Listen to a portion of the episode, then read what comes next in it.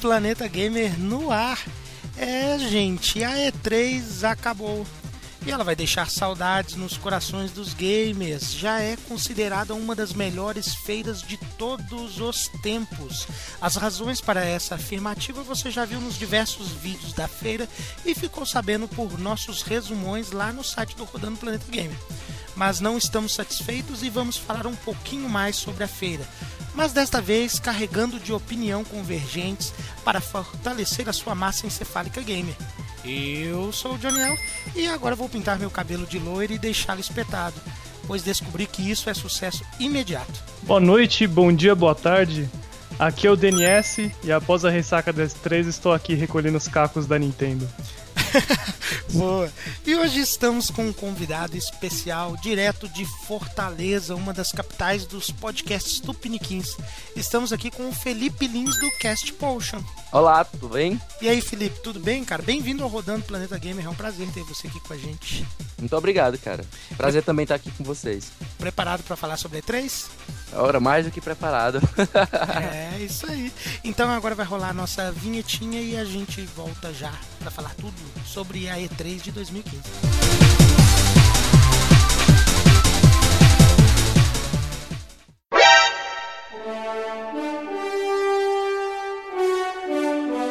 RPG Cast, rodando o planeta gamer. Sit, would you kindly? Listen! Would you kindly?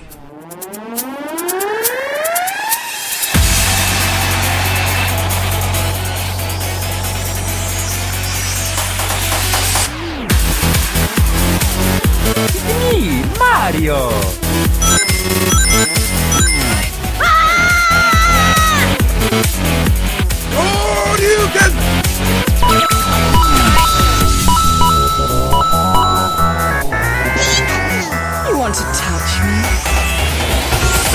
Come on. I'm Commander Shepard, and this is my favorite store on the Citadel.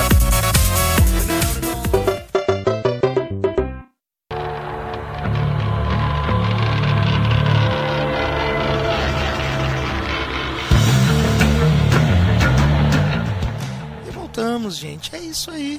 Voltamos para falar tudo. Eu, nosso programa, já fizemos o programa pré-3, que vocês devem ter conferido, Rodando Planeta Gamer de número 9.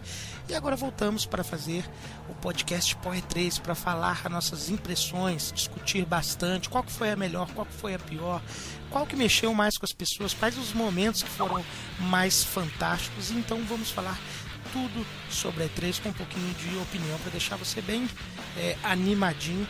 Vamos começar mais ou menos em ordem cronológica do que aconteceu lá. Vamos falar diretamente da Bethesda.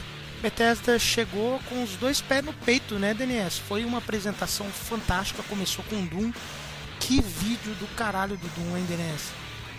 É, o vídeo do Doom foi muito bom, foi bem aquilo que a gente tinha discutido no último podcast, né? Foi voltar às origens, ao, mais ação, é, não tanto terror como o terceiro.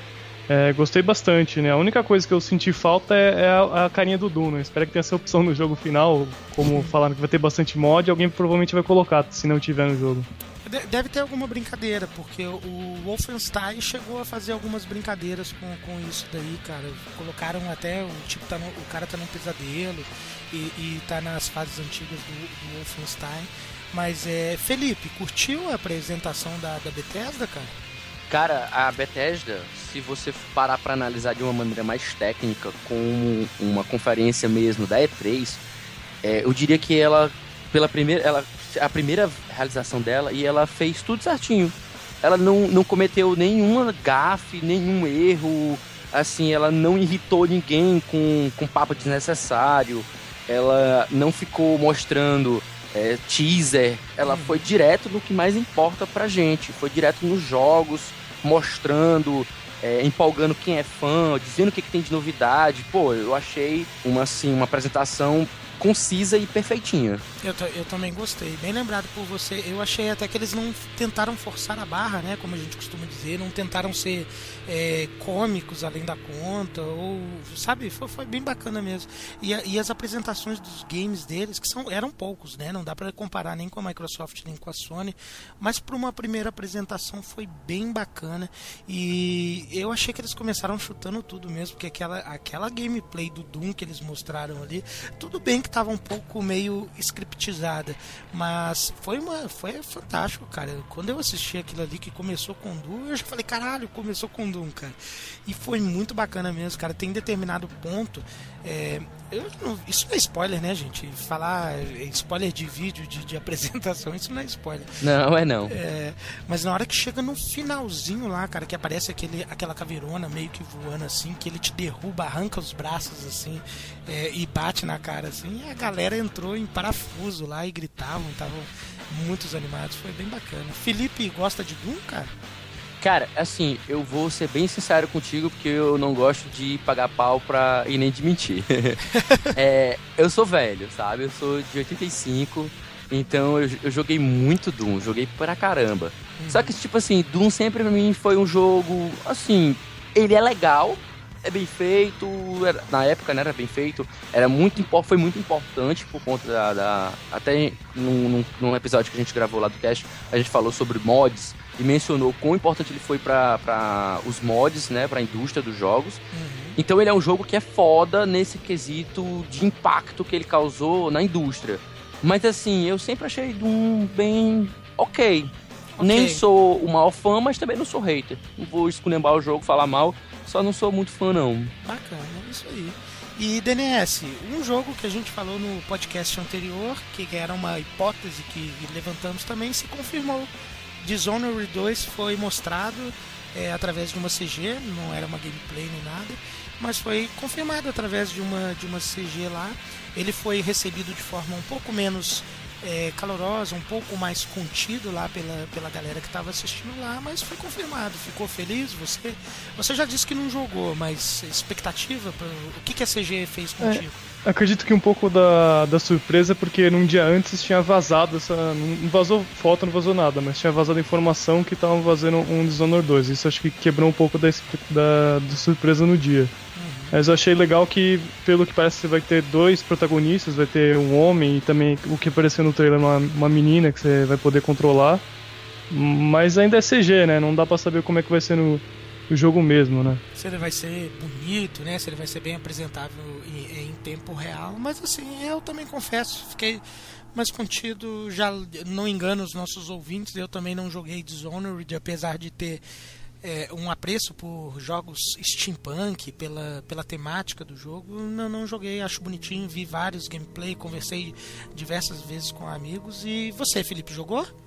Cara, o Dishonored eu joguei um pouquinho, mas tipo assim, tão pouco, mas tão pouco que eu não, não gosto nem de dizer que eu joguei. Uhum. Eu, eu, eu, eu, comecei a, a, a, campanha, vi um pouquinho da história, né? Acontecendo lá traição, de que a, a premissa do jogo é você é, é desonrado porque lhe atribui um crime que você não cometeu. Uhum. E você, tipo, é, vai pra prisão e você tem que sair e vai se vingar. Você vai procurar sua vingança contra quem lhe acusou falsamente.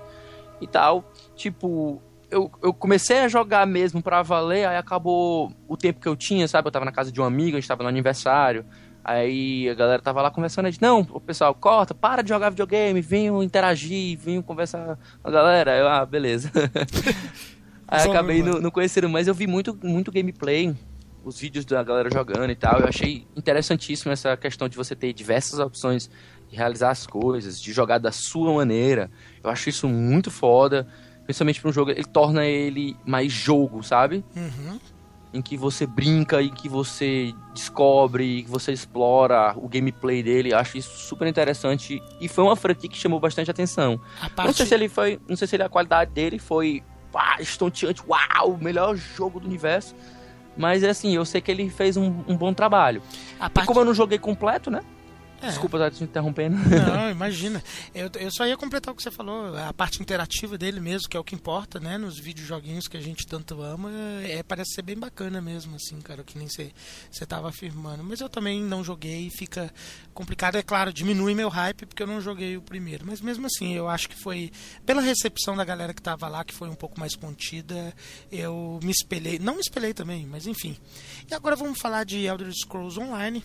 Na verdade, é um jogo que já foi lançado né? E recentemente recebeu versões é, até para os consoles de nova geração também, mas foi apresentado lá.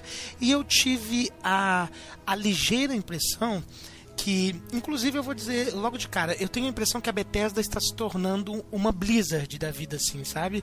É, em termos de valorização dos seus produtos e de transformar os seus jogos em franquias, assim, que dá para se ir renovando ao longo do tempo e a galera vai adorar. É, tive essa impressão principalmente quando é Elder Scrolls Online, que teve uma apresentação curta e para apresentar para os novos consoles, para a nova geração, obviamente, mas eu tive a nítida impressão de que o objetivo mesmo era anunciar o Elder Scrolls Legend, que nada mais é o joguinho de cartas é, baseado na mitologia de Elder Scrolls eu particularmente gostei demais porque eu sou viciado em games de em jogos de cartinhas, gosto, jogo muito Hearthstone da Blizzard. Quem, quem joga sabe que é bacana. Eu jogo também até TCG na vida real, assim. Jogo brincando em casa, nada é, sério não. Aqueles do Pokémon é mais bobinho, mas jogo de vez em quando com o pessoal aqui em casa. Gostei muito do anúncio. Não mostrou como vai ser a interface do jogo mesmo, mas eu achei bacana. É um jogo ótimo para pro trono, rapaz. Passa ali 10 minutinhos. é demais, é muito bom, cara. Você gosta, Felipe? Cara, eu, Hearthstone, eu, eu assim, eu, meu histórico com jogos de cartas começa desde a década de 90 com o Magic. Cara, Magic era muito foda na época, a gente jogava pra caralho. Porra, você é hardcore, cara. Você é hardcore, então, jogava Magic. é, cara, eu joguei muito Magic, quarta é. edição, terceira edição, peguei bem assim, bem no comecinho mesmo. Mas assim, não sou muito de ficar viciando, jogando uau, altas horas, é. várias partidas. 15, 20 partidas por dia, não, não é muito a minha cara, não. É, eu, acho que esses jogos são muito eficientes no sentido de, tipo assim, não que você fique muitas horas jogando, tipo um Witcher 3 ou algum outro jogo AAA, mas ele é eficiente de te deixar preso por muito tempo, sabe? Você entra diariamente, faz uma ou duas partidas e tal, e amanhã você volta, sabe? Nesse sentido, eu acho que esse tipo de jogo é muito eficiente. E agora a gente vai falar sobre o outro jogo que foi apresentado lá. Brinquei no episódio anterior que eu tava com preguiça de falar dele e fiquei com mais preguiça ainda depois da, da apresentação. Eu confesso que e eu acho que nem a Bethesda botou muita fé, não, cara, que eles fizeram uma apresentação bem acanhada dele. Então eu só vou dar espaço pro Felipe ou pro DNS se algum deles quiser falar sobre Battlecry, porque eu sinceramente continuo com aquela opinião de que eu tô achando que tá muito genérico. É, por enquanto não me cativou em nada e Battlecry para mim foi o único ponto fraco da apresentação da Bethesda. É, eu achei que justamente o que gente tinha falado antes, não, não tem muito de que apresentar, tá muito parecido com outros MOBAs que tem por aí. E Overwatch parece bem melhor, então fica de olho é, no Overwatch em vez desse jogo. Eu vou Exatamente. Deixar, eu vou é... deixar até o silêncio depois pra galera ver a importância que Battlecry teve. mas fala, Felipe. Não, mas é isso aí, eu, eu tenho a mesma impressão, basicamente a mesmíssima impressão. Eu achei que. Só que diferente de, de T. Johnny, que falou que ela tá se tornando meio que uma Blizzard, eu acho que ela tá uhum. se tornando meio que uma Blizzard wannabe. Wannabe, é ela, tipo, tá, tá lançando um pouco de jogos, assim, de vários estilos. Ela lançar um card game como a Blizzard, quer lançar um MOBA tipo a Blizzard. Então, tipo... É, achei muito fraco, mostrou pouca coisa. Tipo assim, é como eu falei, ela tecnicamente fez uma apresentação boa, mas de qualidade mesmo, que empolgasse. Eu acho que vai ficar só com a grande estrela da, da, da conferência dela mesmo. Bacana. Que foi o, o Fallout 4, né? E é isso aí, já que o Felipe já chamou, Fallout 4, vamos falar de Fallout 4. Meu Deus, a gente já esperava como o anúncio foi feito pré-E3, nós já esperávamos que teria bastante demonstração de conteúdo de Fallout 4. O que eu não esperava é que seria tanto assim, né, cara? Tivemos demonstração de gameplay, eles apresentaram que o jogo você vai poder construir o teu robô do jeito que você quiser, você vai poder configurar as armas do jeito que tu quiser.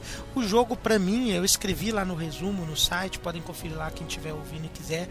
Eu escrevi lá que eu fiz uma brincadeira que o jogo misturou Minecraft, onde você pode construir a tua casa do jeito que você quiser, o teu espaço, e tem o cachorro que a gente já descobriu agora que não vai morrer nunca, pastor alemão, adoro o pastor alemão. Enfim, me empolguei demais, Fallout 4 foi muito bacana. O apresentador, o Todd, se eu não me engano, foi muito carismático também, recebeu aplausos por diversos momentos. É, confesso que o jogo não está tão bonito quanto eu achei que ele, está, ele se mostraria, mas eu acho que a Bethesda tem, pode até se dar o luxo de não polir tanto o jogo graficamente, porque não é nem questão de polir, é questão da quantidade de conteúdo, o, o escopo que o jogo é, vai oferecer é muito grande, então você tem que limitar ele em algum sentido. Pelo menos foi a minha impressão, mas eu fiquei muito, mas muito satisfeito mesmo com a apresentação de Fallout 4. E você, DNS? É, foi isso, justamente o que você falou, vai ter muito conteúdo, você vai ter que poder modificar muitas coisas, foi apresentaram bastante coisa. Acho que a maior surpresa foi a data de lançamento, porque tinha alguns rumores que iam sair esse ano, mas ah, é um jogo da Bethesda, um jogo grande, muito bugado. É, mas que sair esse ano acho que foi a maior uma das maiores surpresas, se não a maior surpresa da apresentação da Bethesda. Verdade, verdade. E, a forma como eles apresentaram foi muito legal, né? Tinha uma engrenagem lá com o número 111 e aí depois ele, o apresentador dá a deixa, né? E aí a engrenagem começa a girar e aí o 1 vira as datas lá, né? Que é novembro de 2015 e, e mais o dia ali foi, foi muito bacana. E você, Felipe, se empolgou também ou não? Cara, vou te confessar que Fallout eu joguei o 1 e eu acho que eu joguei um pouquinho do 2, que eram táticos. Uhum. E assim, eu achei a série ok, legal, bacana, tinha aquela pegada de RPG, de você posicionamento tático. E, e tipo assim, eu gostaria muito que o jogo tivesse mantido nessa linha. Quando saiu Fallout 3, eu não me empolguei e achei horroroso. O, filme, o jogo é, é horroroso. Você eu diz graficamente? olhava pra ele, tipo, desmotivação total. Não quero, não. Não, pelo amor de Deus, gente. 2000, 2000 e século 21, esse jogo tá muito feio, é... velho. e ele é um tipo sucesso. Tipo assim, eu sei que o gameplay dele é foda. Uhum. É, é, pra quem não liga para gráficos, se diverte pra caramba. E eu me, eu me divertiria. Uhum. Sabe? Eu, se eu passasse a barreira gráfica, eu me divertiria. Mas assim, eu já esperava que o Fallout 4, por um trailer que vazou antes, não fosse ser estupidamente bonito. Na verdade, quem viu o trailer antes achou, é ok, é. tá nível do PS3. Uhum. E quando eu vi o, a apresentação da Bethesda, aí eu peguei mais gosto, porque não só eu já tinha conversado com os meninos durante a gravação do cast pré e3 que a gente fez com, a, com os palpites, que já, tá, já é até um cash que já venceu, já tem prazo de validade. Uhum. tipo então esse. a gente. É, já é, acabou a E3, ó, começou a E3 e acabou o prazo de validade dele. É. A gente é. lançou na, na, no sábado para tentar até ter um pouco mais de vida útil. Uhum. Mas enfim, a gente conversou sobre, os meninos explicaram como funciona o, o sistema do Fallout para mim. E assim, eu achei interessante. E quando eu vi a apresentação da Bethesda, eu já tava um pouco mais por dentro. E eu me animei bastante. Achei o jogo mais bem mais bonito. Ele tá mais, mais amigável visualmente. Tanto ele tá mais, mais vivo, as cores estão mais vivas. O, o, o, Fallout 3 era muito morto, muito. realmente morto, porque a, a impressão é de um wasteland, né? É. Essa temática é de, de, a terra toda, toda destruída. É, ruim e tal, Gra mas ficou bonito. Gra e achei, me interessei gráficos hipercoloridos assim, né, cenários cheios de cores assim, parece estar tá sendo a tônica dessa gera geração nova, né, Felipe? Enquanto a geração anterior era muito cinza, né, carregado. Era de... muito lavado, muito lavado, muito muito pesado. Muito pesado, cinza, preto e branco, né, era carregado. Não, essa geração já começou mostrando assim Sunset Overdrive, o próprio The Witcher 3, que a galera fala que o pôr do sol de The Witcher 3 é extremamente colorido e é extremamente colorido, mas é lindo do caralho. É... mas enfim, parece que a tônica dessa essa nova geração mesmo. Menos Batman Arkham Knight, que vai ser super escuro, né? Mas, obviamente, as razões, né? E então, falando aqui, forma rapidamente para a gente ir para o próximo bloco, para a próxima conferência, é, a, a Bethesda impressionou também é, com o um anúncio de Fallout Shelter, que é um jogo extremamente gratuito, não é pay to win, cara, já está disponível na App Store para quem tem é, é, os aparelhos da Apple, tanto o iPad quanto os iPhones.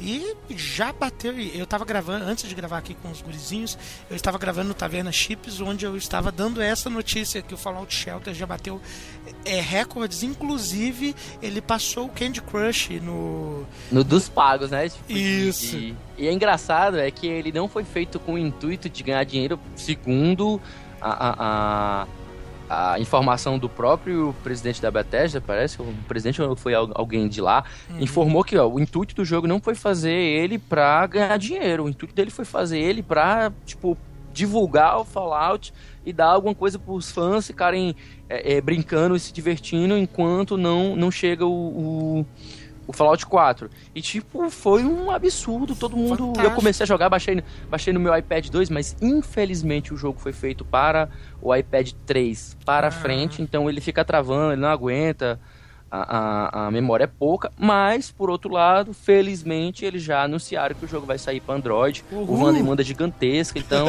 eu vou poder jogar no meu, no meu celular, que é Android. E eu também gostei da notícia, e com essa ótima notícia que o Felipe deu aí, cara, porque eu já estava aguardando que saísse para o Android, para o meu Moto Max, já estou feliz e a gente dá uma paradinha e a gente já volta pro próximo bloco. Vamos falar da Microsoft.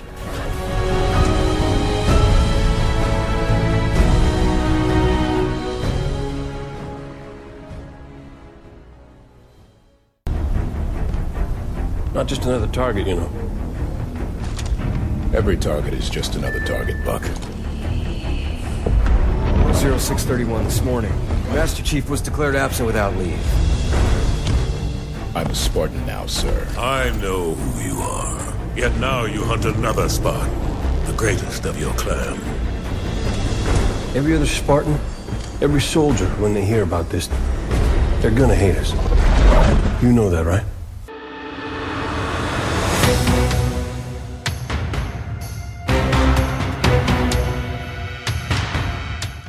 Voltamos. Microsoft agora, bacana, bacana. vou tentar conter o meu hype. É... Ô Felipe, você já viu alguém ter algum hype por uma empresa que ele nunca teve nenhum produto dessa empresa, cara?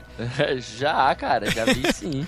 sou eu, cara. É... Inclusive eu sou um também. Eu nunca tive nenhum console da Microsoft. Uhum. E, e exatamente isso que eu queria dizer, cara. Eu estava numa discussão mais cedo nas comunidades gamers que eu frequento, cara, e eu estava exatamente falando para a galerinha que nós estávamos discutindo lá que eu costumo medir o sucesso das conferências da E3 da seguinte forma: se a, com a conferência da empresa ela conseguiu me vender o console dela, ela foi muito bem sucedida. E para mim foi isso. Eu nunca tive um console Microsoft ainda e a Microsoft conseguiu me vender o console dela. Enfim, conseguiu vender. Eu gostei muito da conferência da Microsoft. Achei que ela teve um ritmo é, bem constante, um ritmo bacana. Mostrou muitos games, tanto exclusivos quanto de third parties, é, mostrou muitos indies também. Eles ainda apresentaram um controle novo, o controle Elite, e falaram também da retrocompatibilidade com o Xbox 360. Apresentei os destaques e a gente vai falar um pouquinho agora de cada um desses pontualmente é, para discutir. Eu vou chamar o DNS. DNS, o que, que você achou da, do, do, da demonstração da campanha de Halo 5? Halo 5? É, acho que é, é, é, é Halo, né? Acho que tanto o Halo quanto o Gears, trazendo outro jogo, Gears of War, é, eu achei muito parecido com os jogos anteriores. Num, como não, nunca joguei nenhum jogo da série e talvez eu comece a jogar agora, já puxando a última conferência do PC Gaming, que o Gears of War, vai, Gears of War é, Remake também vai sair pra PC, talvez eu comece jogando esse. Grande do Gears? Do Gears? O Gears. Sim. Gears é sensacional, velho. Eu joguei assim. Eu, eu também sou que nem o, o, o Johnny, nunca tive um, um videogame da Microsoft. E nem pretendo, porque eu já comprei o PlayStation 4 e minha grana não, não, não permite eu ter tanto videogame assim. Eu acho que o problema Mas... não é nem a grana, Felipe. Eu acho que o problema é o tempo, cara. Também tem o tempo, né? Por... Tipo, é... eu tenho um Wii U, tenho um PS4, é, 3DS, Vita, não dá, velho. Não dá tempo. Ainda tem PC também que consome tempo. É, muita coisa nova saindo, então não rola.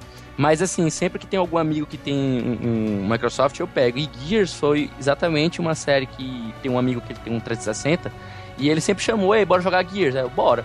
Aí fui lá, joguei um, um em co com ele, joguei o dois em co com ele, comecei a jogar o três, não finalizamos, mas jogamos quase tudo. E, porra, é um jogo muito dude, bro. É aquele negócio de tu pegar aquele teu amigo e jogar co-op e vai ser uma experiência massa, massa. Bacana, cara. E eu, eu, eu não- obviamente falei que não tenho nenhum console da Microsoft, console, console da Microsoft, mas enfim, Gears of War teve uma apresentação de gameplay bem bacana também.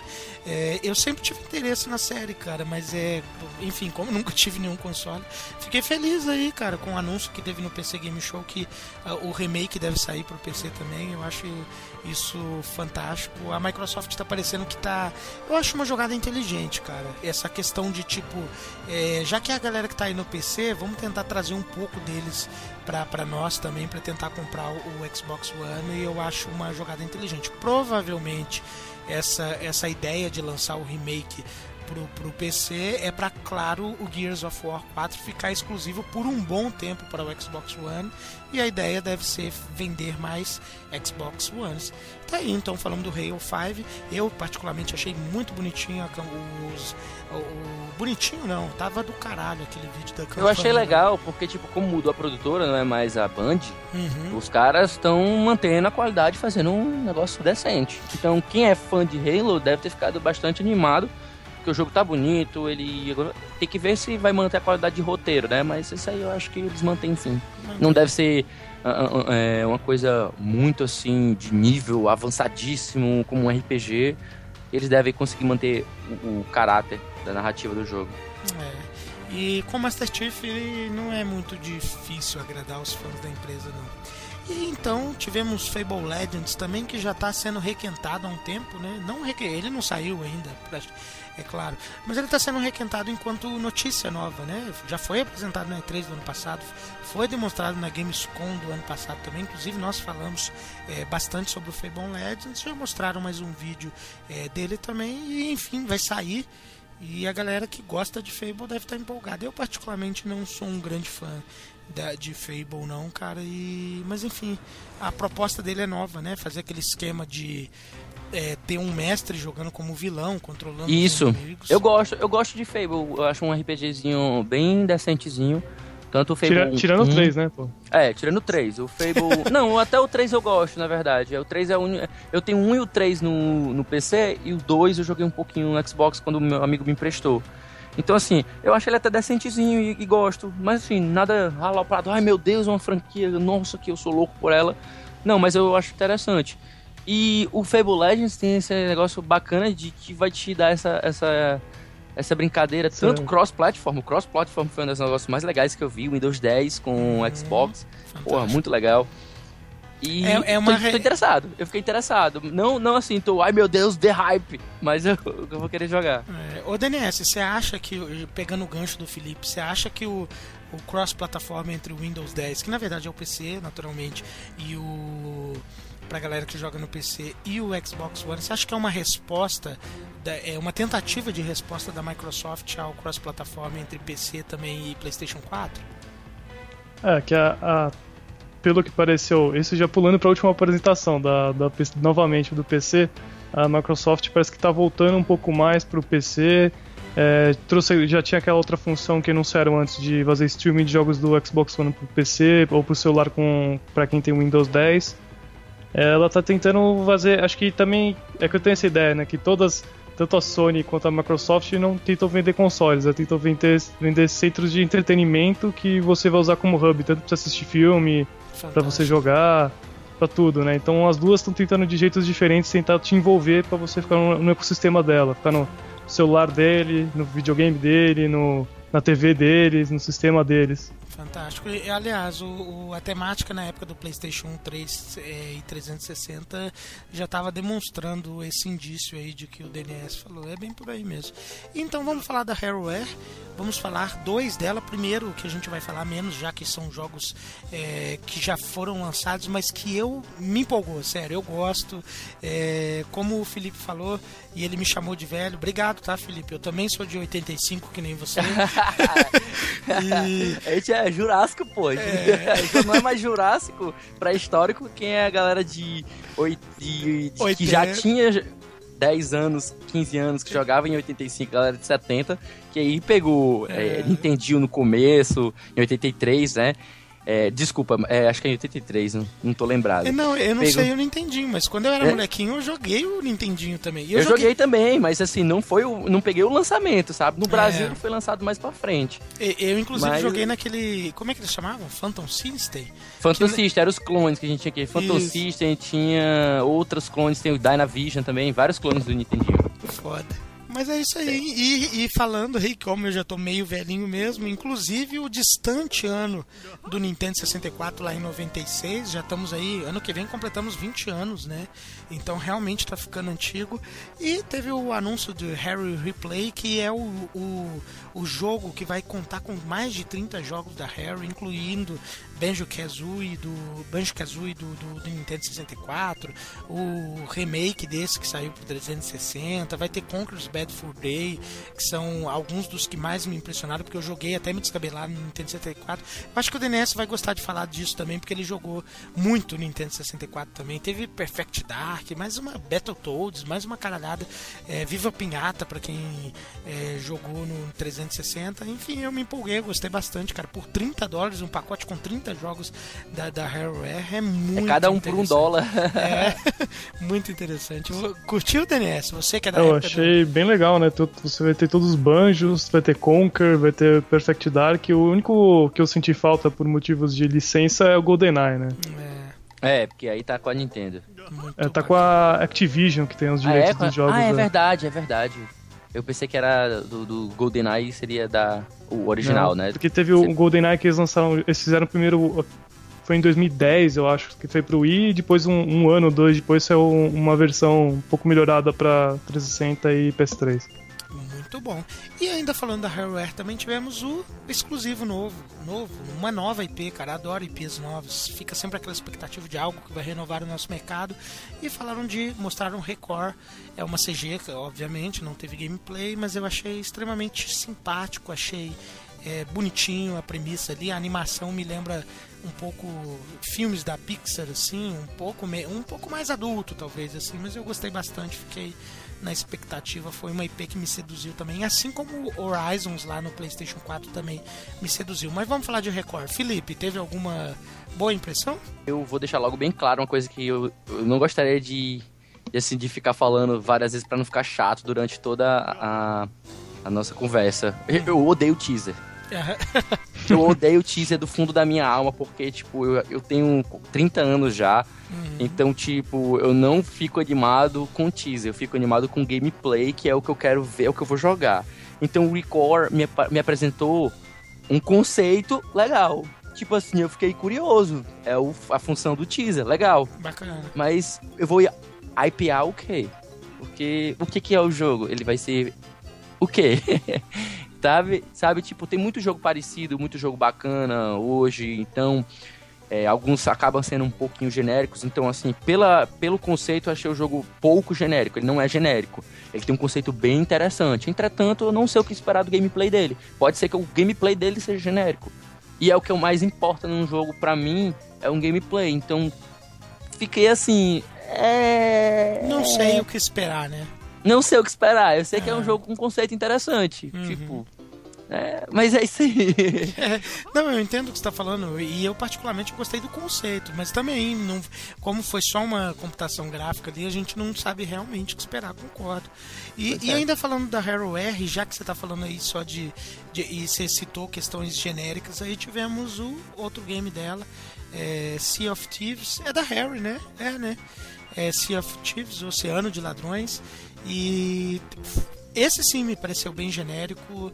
Eu acho que foi assim, apesar de ser um exclusivo, eu estava esperando, a gente discutiu no anterior, é, estávamos esperando um novo Battletoads ou um novo Perfect Dark. Não, veio o anúncio desse Sea of Thieves aí. Eu confesso, preciso ver mais coisas para me sentir Eu confesso, eu confesso que eu fiquei decepcionado. Muito decepcionado. Esperava outra É, coisa. nossa, a IP nova da Hair. Eu imaginava alguma coisa com a cara da Hair. Uhum. Ela criou, ela, ela mostrou algo que, tipo, ninguém entendeu nada, é só alguma coisa relacionada a piratas, mas é o que? Um MMO?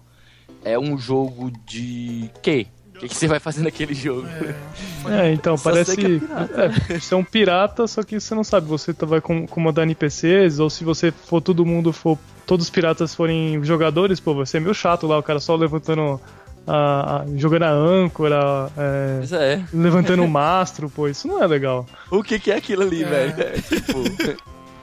Eu não fiquei empolgado, a Hair não me empolgou. É, tipo, eu acho tanto o Record como a apresentação da Hair foram as duas, os dois pontos mais fracos da, MS. apresentação. assim, Não, tipo, eu- eu fiquei. O que esperar? Eu gostei, eu gostei eu- muito do Record e gostei muito do, Eu- do Harry Replay. Diga, Denise. Ah, o, o Harry. Eu o gostei Collect, bastante né? do. É, o do a coleção é- foi boa, eu também gostei do Record também. Eu gostei. Que também é feito pelo estúdio que algum- de alguns criadores do Metroid e tem o Inafune, que é o criador É. do Mega Man. Pois é, isso é mas legal. é o que Isso é legal, mas é falou, o que né? eu falei, né? É, é exatamente isso aí, tá bem, bem pré, né? A, a ideia é interessante, mas ainda tem que precisar de gameplay. Exatamente. Muito Por isso bem. que eu achei o ponto mais baixo, porque a, a, a da Microsoft foi, se não a melhor, a segunda melhor. No meu coração foi a segunda melhor da E3. Então, tipo assim, foi uma conferência foda. Foi muito boa. Só que nenhuma das conferências ficou livre, exceto. Nem, nem a Bethesda ficou livre. To- nenhuma ficou livre de algum momento assim, que mais, desceu, mais fraco, né? né? É, que teve uma frágil. E pra mim, se a, se a Bethesda tivesse tirado Battle Cry, a apresentação dela teria sido totalmente constante, assim, sabe? Teria sido muito boa. É, e então, quase fechando já a Microsoft, Rise of the Tomb Raider, Lara Croft de novo, a eterna musa de nós gamers aí. Mostraram uma gameplay que tá bem bonito, os gráficos estão bem bonitos, mas no geral é aquilo que a gente já jogou em Tomb Raider lá de 2013, ou seja, coisa boa, coisa boa. Eu não sei se o Felipe jogou, o DNS, eu não sei se ele jogou, jogou no PC também. Eu joguei a minha versão definitiva no PC, porque você sabe, Master Race, né? É. Felipe, é, alguma expectativa para Rise of the Tomb Raider? Cara, eu estou muito animado pelo jogo, porque eu adorei o reboot. Pra mim foi, na minha opinião, o melhor reboot que eu já vi da face do- da, da indústria dos jogos. Opa, é grande elogio, Eu? Eu tava assim, ah, mais um Tomb Raider, ah, mais um Tomb Raider. E tipo, quando eu vi o reboot, eu, porra, esse Tomb Raider eu quero jogar. Aí eu joguei e eu, caralho, esse jogo tá foda. E tipo, quando anunciaram o Rise, eu fiquei, porra, vai ser massa. Assim, eu sou muito, hoje em dia, eu tenho meus hypes, mas eu também tenho aquela porra, coisa mais sensata, sabe? Então, quando eu vi o gameplay, eu achei muito scriptado, eu achei foi a parte mais chata, só ela escalando aquilo ali. Deu pra entender que ela vai se fuder novamente, ela vai se, se lascar muito, Nossa, mas ela se fode ainda assim, mais, mais do que isso, vai estar vai tá mais Uncharted também. É, exatamente, eu acho. Ai, oh, rapaz, parece que tu leu aqui as minhas pesquinhas. parece que tu leu aqui as minhas pesquinhas. Eu defini é, é, é, essa apresentação como eles mostraram a parte mais Uncharted de TR, que tipo. Não, não gostei. Eu- Tá bonito, o jogo tá bonito. E eu, eu queria ter visto mais sobre as dungeons, se eles vão melhorar as dungeons, aumentar mais, o que, que tem de novidade, tá? Um gameplay que mostrasse aquela coisa mais legal. Mas não mostrou. É. é uma coisa que eu espero desse Rise of the Tomb Raider, que as dungeons, que nem você falou, eu espero que elas sejam curtinhas e em abundância, que nem teve no primeiro Tomb Raider, sabe? Eu, Uhum. eu- a- aqui, ele, a- elas eram curtinhas, mas eram bacanas e eram inteligentes, sempre dava aquele gostinho de tipo assim, opa, terminou aqui, quero mais. Aquela Aí- eureka, né? Oh, eureka! É. Consegui. E aí logo depois você encontrava outra com uma nova temática, com, com outro cenáriozinho assim. Eu espero que seja desse jeito assim. E eu não queria que ele encontrasse muito Uncharted também não. Gente, eu sei que o reboot de Tomb Raider ele se espelha um pouco em- no sucesso de Uncharted para entregar é, uma experiência um pouco semelhante ali, mas eu queria que ele mantivesse é, o- um pouco mais de, de identidade própria. A única coisa que eu queria é que os personagens secundários dessa nova aventura fossem mais carismáticos do que o do Tomb Raider é, reboot o primeiro porque tirando a Lara Croft todos os outros personagens eles eram bem genéricos e estereotipados assim e para fechar né a, a a Microsoft, claro, tivemos o Forza 6 também, mas vocês sabem, jogo de corrida tá bonito pra caralho. Enfim, É, DNS. o- é, exatamente, isso que ia puxar outro jogo que a gente tava esquecendo de falar, que era o, o- Eu acho que o Halo também entra nisso. O Halo 5, o Gears 4 e o Forza, Forza. 6. Acho que É, quem gosta da série tá muito bonito, tá legal, mas não tá trazendo muita coisa de novo. Acho que esses três jogos, pra quem é fã das séries da, da, da Microsoft, Assim, é uma boa sou- pedida, mas pra eu quem não é. Gears, eu sou fã de Gears e eu gostei que vão ser novos personagens. Tipo, é, Marcos e Don já foram muito utilizados no 1, 2 e 3, ainda teve o Judgment. É, e agora eles vão trazer novos personagens, um novo, um novo momento. Então, eu achei interessante saber disso, mostrar um pouco do gameplay. Eu acho que isso é o certo. Vamos mostrar gameplay, que é o mais importante. Alguém jogando ali no palco pra mostrar Ah, esse, como é que tá o ah, é verdade, fazer um adendo, então. Eu, eu acho que tem que mostrar gameplay, mas eu acho ridículo o cara no, no, no palco fingindo que tá jogando. É, fingindo que tá jogando é foda, mas pelo menos tá mostrando gameplay, né, pô? que Pode nem subir ao, precisa nem subir ao palco, mas precisa ter um gameplay mostrando coisas, sabe? Mostrando o que, que tem de novidade, a movimentação, é, o cenário, como é que tem os inimigos, o que, que tem de novo no sistema de combate. Então acho tudo isso muito importante. É. Então tá, então fechamos aqui a conferência da Microsoft. Ô, rapaz, desculpa te interromper, mas tu não vai falar sobre o, Lolo, o HoloLens. Caralho, pra mim foi o ponto mais alto da Microsoft, foi o HoloLens. Eu fiquei... Uau! Você gostou É. tanto assim? Eu, eu... Eu, cara, eu, eu gostei absurdamente. Eu não É que- sou...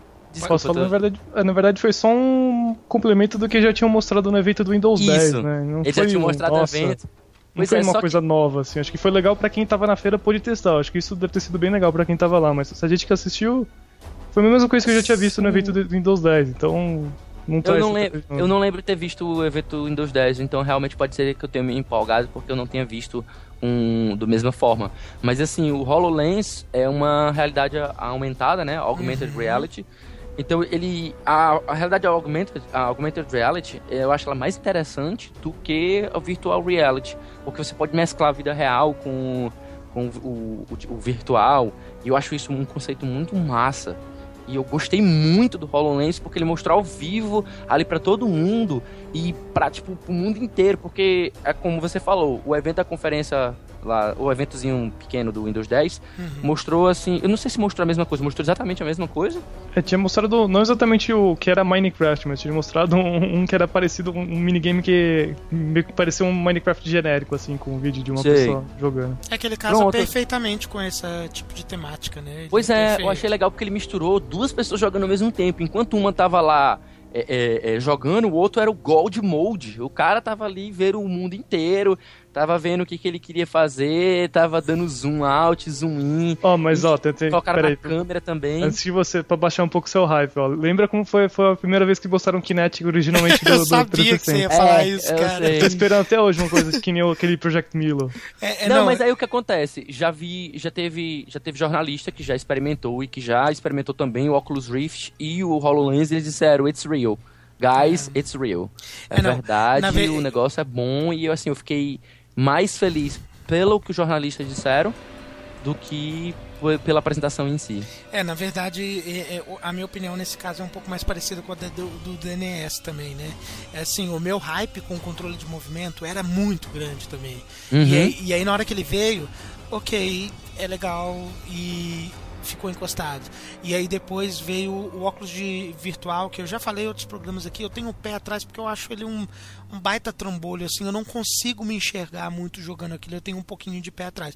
Mas o HoloLens não, ele é uma, uma parada um pouco diferente, que ele é mais realidade aumentada. O 3DS brinca com isso também, com aquelas cartinhas, e eu sempre acho do caralho, mas é, é- é- e eu gosto muito, eu gosto de mostrar para os outros, olha que legal isso aqui, até para quem não é muito fã de jogos, mas rapidinho cai no, no esquecimento para mim, assim, então de repente não me, me não, não é algo que mexeu muito tanto comigo assim, por causa desse meu medo de ter essa quebra, assim, sabe, de, opa, me empolguei, mas ok, encostou Incom- já. é, compreensível, Entendeu? compreensível. Sempre a gente fica com o pé atrás com essas tecnologias novas. O medo delas não serem bem utilizadas também é, é, é, é presente, é, é válido. Eu concordo com você também. Não, é. Eu não sei se é mais uma culpa minha de, de ser cínico, e me empolguei, não, agora encostei, ou se é uma, um pouco de culpa da, da própria empresa que investe nesse tipo de coisa mesmo. Eu diria, usando o exemplo do PlayStation Vita, que foi praticamente agora sim,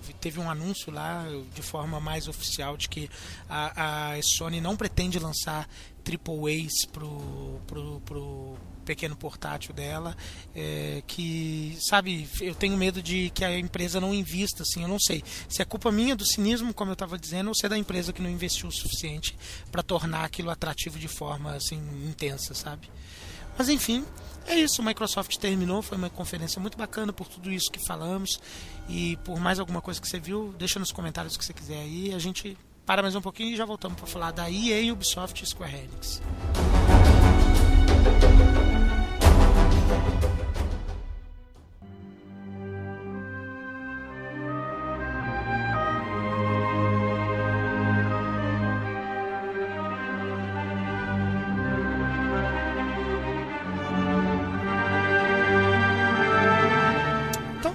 Gente. EA, Ubisoft Square Enix voltamos aí, vamos fechar essas três aqui de uma forma um pouco mais é, abrangente, claro, não são conferências do porte da Microsoft, da Sony ou da Nintendo, a Nintendo em menor grau esse ano, né? Foi mal o DNS. O Felipe, eu não sei se ele já sabe, se ele já pegou, porque ele escuta a gente, mas o, o DNS é o nosso nintendista, o Felipe. Já manjou isso, né? É, tipo assim, eu, eu sou. Eu digo que eu sou Sony Nintendo. Uhum. Pô, eu, eu, sou Sony Nintendo. Eu tanto sou louco pela Nintendo como também sou louco pela Sony.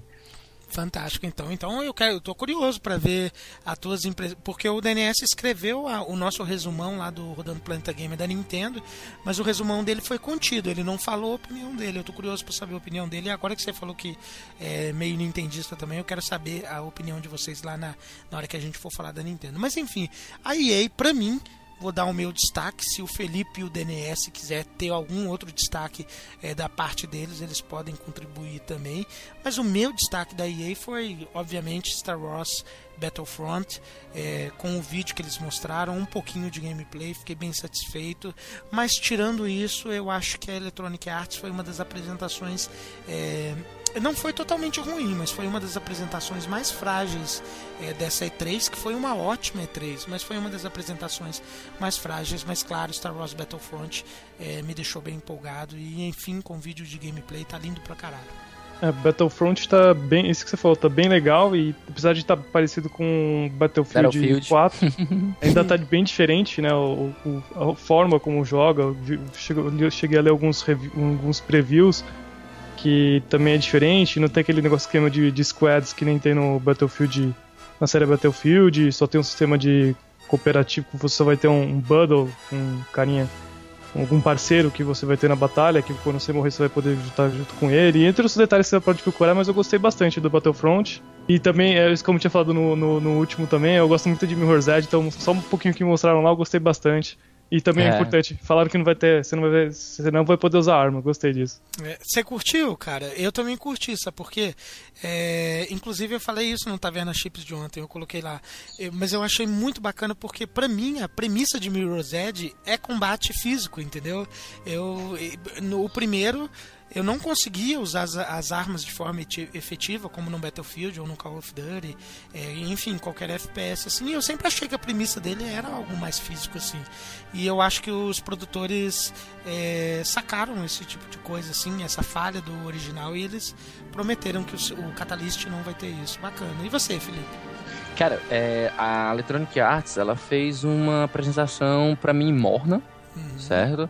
Ela novamente ela dos esportes dela e tal. E dessa vez ela fez uma vergonha alheia gigantesca. Pô, foi, foi, muito engraçado. Muito Você engraçado. vai falar dos é, Minions? É, é, eu acho engraçado e ao mesmo tempo triste, sabe? É tipo, é, é, tipo um pouco assim, a gente espera. É três, é, é, é três, e se corrija. Se corrija. Faça um negócio melhor. Ela, chama, ela me chama o Pelé no palco para falar um English. É. para falar sobre a experiência dele, como chegou no, no, nos Estados Unidos e falou. Se esculhambou o futebol americano e disse que o jogo bonito mesmo era o futebol brasileiro. Uhum. Aí, tipo, pô, velho, quem quer. Quem é que quer ouvir isso aí, velho? Pior que é mesmo, cara. E, e virou é meme, foda, né? Só, só, tem uma coisa a dizer: Pray Beautiful.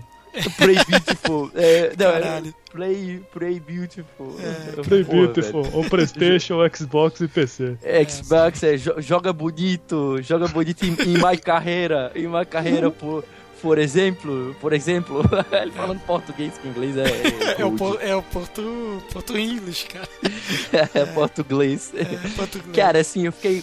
a EA começou mal, começou me decepcionando pra caralho. Eu esperava realmente que ela. Ela tinha anunciado ano passado que esse era o ano do, do Mass Effect. Ano passado ela anunciou que era o ano passado, 2014, esse é o ano do Dragon Age. Uhum. E ela comentou que 2015 era o ano do, do Mass Effect. Então, porra, Mass Effect vai ter um novo Mass Effect, Mass Effect 4.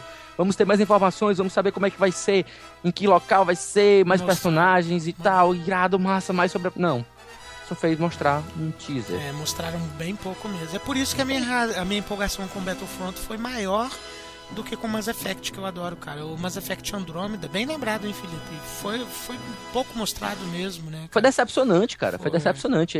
Só, a única coisa que a gente sabe é que ele vai se passar em Andrômeda e a gente tem o nome dele, pronto. É. é mais nada. ah, não, também fala... não, ah, não falaram que não vai ser o. Não vai ser o. O Shepard, é. O Shepard, Mas só. já sabia disso, ela já tinha falado isso antes. Ela já tinha falado que não ia ser o Shepard, porque ia ser muito tempo depois, sabe? Uma, alguns milhões de anos, sei lá, algumas centenas de anos, e que o Shepard é uma lenda. Eu gosto. Eu gosto. Eu acho eu interessante. Não, é, eu não sei assim, se vocês gostam, a surpresa, A surpresa da, da EA, pra mim, foi o Unravel.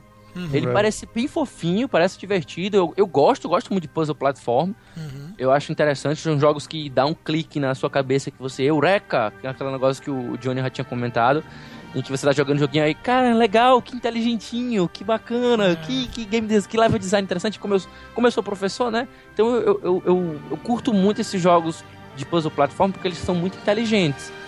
E eu achei legal. Agora, hum, tipo, foi, foi um pouco. Foi um pouco bizarro, esquisito o o coitado do, do, developer, que ele tava quase chorando, tremendo todinho. Pra... Não, eu, eu estava então, não, não, não parecia, parecia que não era um jogo da EA, né? Não, não é. só o, o jeito que o cara apresentou, mas o tipo de jogo não parece um jogo que você pensa que vem é, da EA. Exatamente, é. é tipo, a EA comprou a ideia dele. Eu achei interessante porque a EA investiu num indie. E, tipo, achei muito legal saber disso, mas ao mesmo tempo era meio esquisito ele lá apresentando, parece que ele queria chorar tava se tremendo todinho, achei muito esquisito. ele tava Meu sonho era aparecer no E3 com meu jogo. É, ele tava Era tipo isso. Realizando meu sonho aqui. Se tremendo todinho. Falta ele se ajoelhar e agradecer tipo japonês, né? Tipo, é. muito obrigado. que foda, cara. Então tá, essas aí foram as nossas impressões da EA e agora vamos falar da Ubisoft, cara. A Ubisoft, ela foi. É, eu achei a apresentação sensivelmente melhor que a, que a da EA, mas colocaria as duas ali mais ou menos é, no mesmo pau ali, cara. E naturalmente a minha maior empolgação com, com, com a Ubisoft foi o The Division, né, cara? Que vai ser a mistura de MMO com com, com o TPS deles ali num, num futuro apocalíptico, que tudo deu errado, que deu a merda, e, e enfim, eu adoro esse tipo de temática. É, mais um downgrade né, da Ubisoft, a gente percebeu pela gameplay que eles demonstraram que não era tão bonito quanto mostraram antes. Infelizmente, a Ubisoft está se tornando.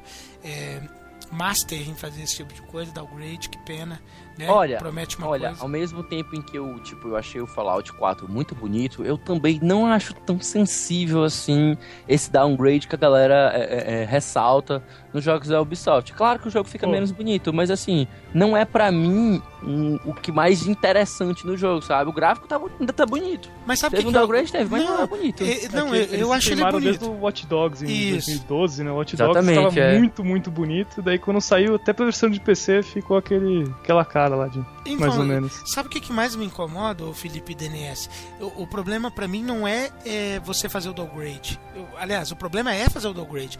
O que se o gráfico fosse mais simples desde o início, eu não me incomodaria nada. Eu não sou tão aficionado assim por gráfico. O que me incomoda é prometer uma coisa, me mostra algo uhum. que meu hype vai não, mas gráfico, é ruim mesmo. É e ruim aí mesmo, depois ele, ele diminui, sabe? Esse tipo de enganação assim que tentando me hypear de forma ilusória é que me incomoda. Pois é, no caso é como eu tô te falando, sempre que ela demonstra um conceito novo, como ela fez na, na, na conferência que ela mostrou o Ghost Recon, né, Wildlands, uhum. que eu achei, pô, foi uma, foi uma surpresa, para mim foi a verdadeira surpresa. Eu não esperava por ele, nem o For Honor, só que o For Honor faltou informação. O, o Ghost Recon eu já fiquei animado, mais por ser em squad based, tipo Rainbow Six, mas ele, ele não ser em primeira pessoa, Uhum. E eu não, não me animei, assim como o, o, o The Division, a primeira vez que ele foi mostrado, não pelos gráficos, mas pelo conceito do jogo. Eu, eu nunca, nunca reparo muito nos gráficos para depois ir criticá-lo, sabe? Uhum. Não é uma coisa, não é uma coisa que eu, que eu fico assim de cara e que eu me anime muito por conta dos gráficos. Eu me animo mais por conta do gameplay. Então todos os jogos da, da Ubisoft acabam me pegando mais pelo conceito da, da jogabilidade do que da, do gráfico em si. Então por isso que eu não me decepciono tanto. É. Não, mas eu, eu refuto, reforço. O gráfico nem é algo que eu me importo tanto. Pra você ter uma ideia, eu adoro Hotline Miami que é um jogo que, apesar de ter uma direção artística fodíssima. É, aí vamos, não vamos, é, não vamos confundir, né, pô? Tipo, é, gráfico é diferente de direção artística. Isso. Direção artística é uma coisa que chama atenção, mesmo que não seja 3Dzão e tal, mas fica bonito. O hum, Borderlands hum. é um hum. jogo lindíssimo e que não tem um 3D absurdamente maluco. É, não, mas é isso que eu tô querendo dizer. Se eu fosse um cara que fosse maluco por gráficos, eu não gostaria de, de jogos indies que. Ah, realista, ficar dizendo isso. gráficos realistas, né? É. Que, tipo direção de arte também é gráfico, né? Mas não é realista. Eu concordo contigo. O pessoal que preza por gráficos muito realistas acaba sofrendo, porque uhum. nem todo jogo tem como ser a coisa a oitava maravilha do, do universo. É verdade. E, e você, DNS, teve algum destaque da Ubisoft aí que você gostou, além desses que, que eu e o Felipe citamos?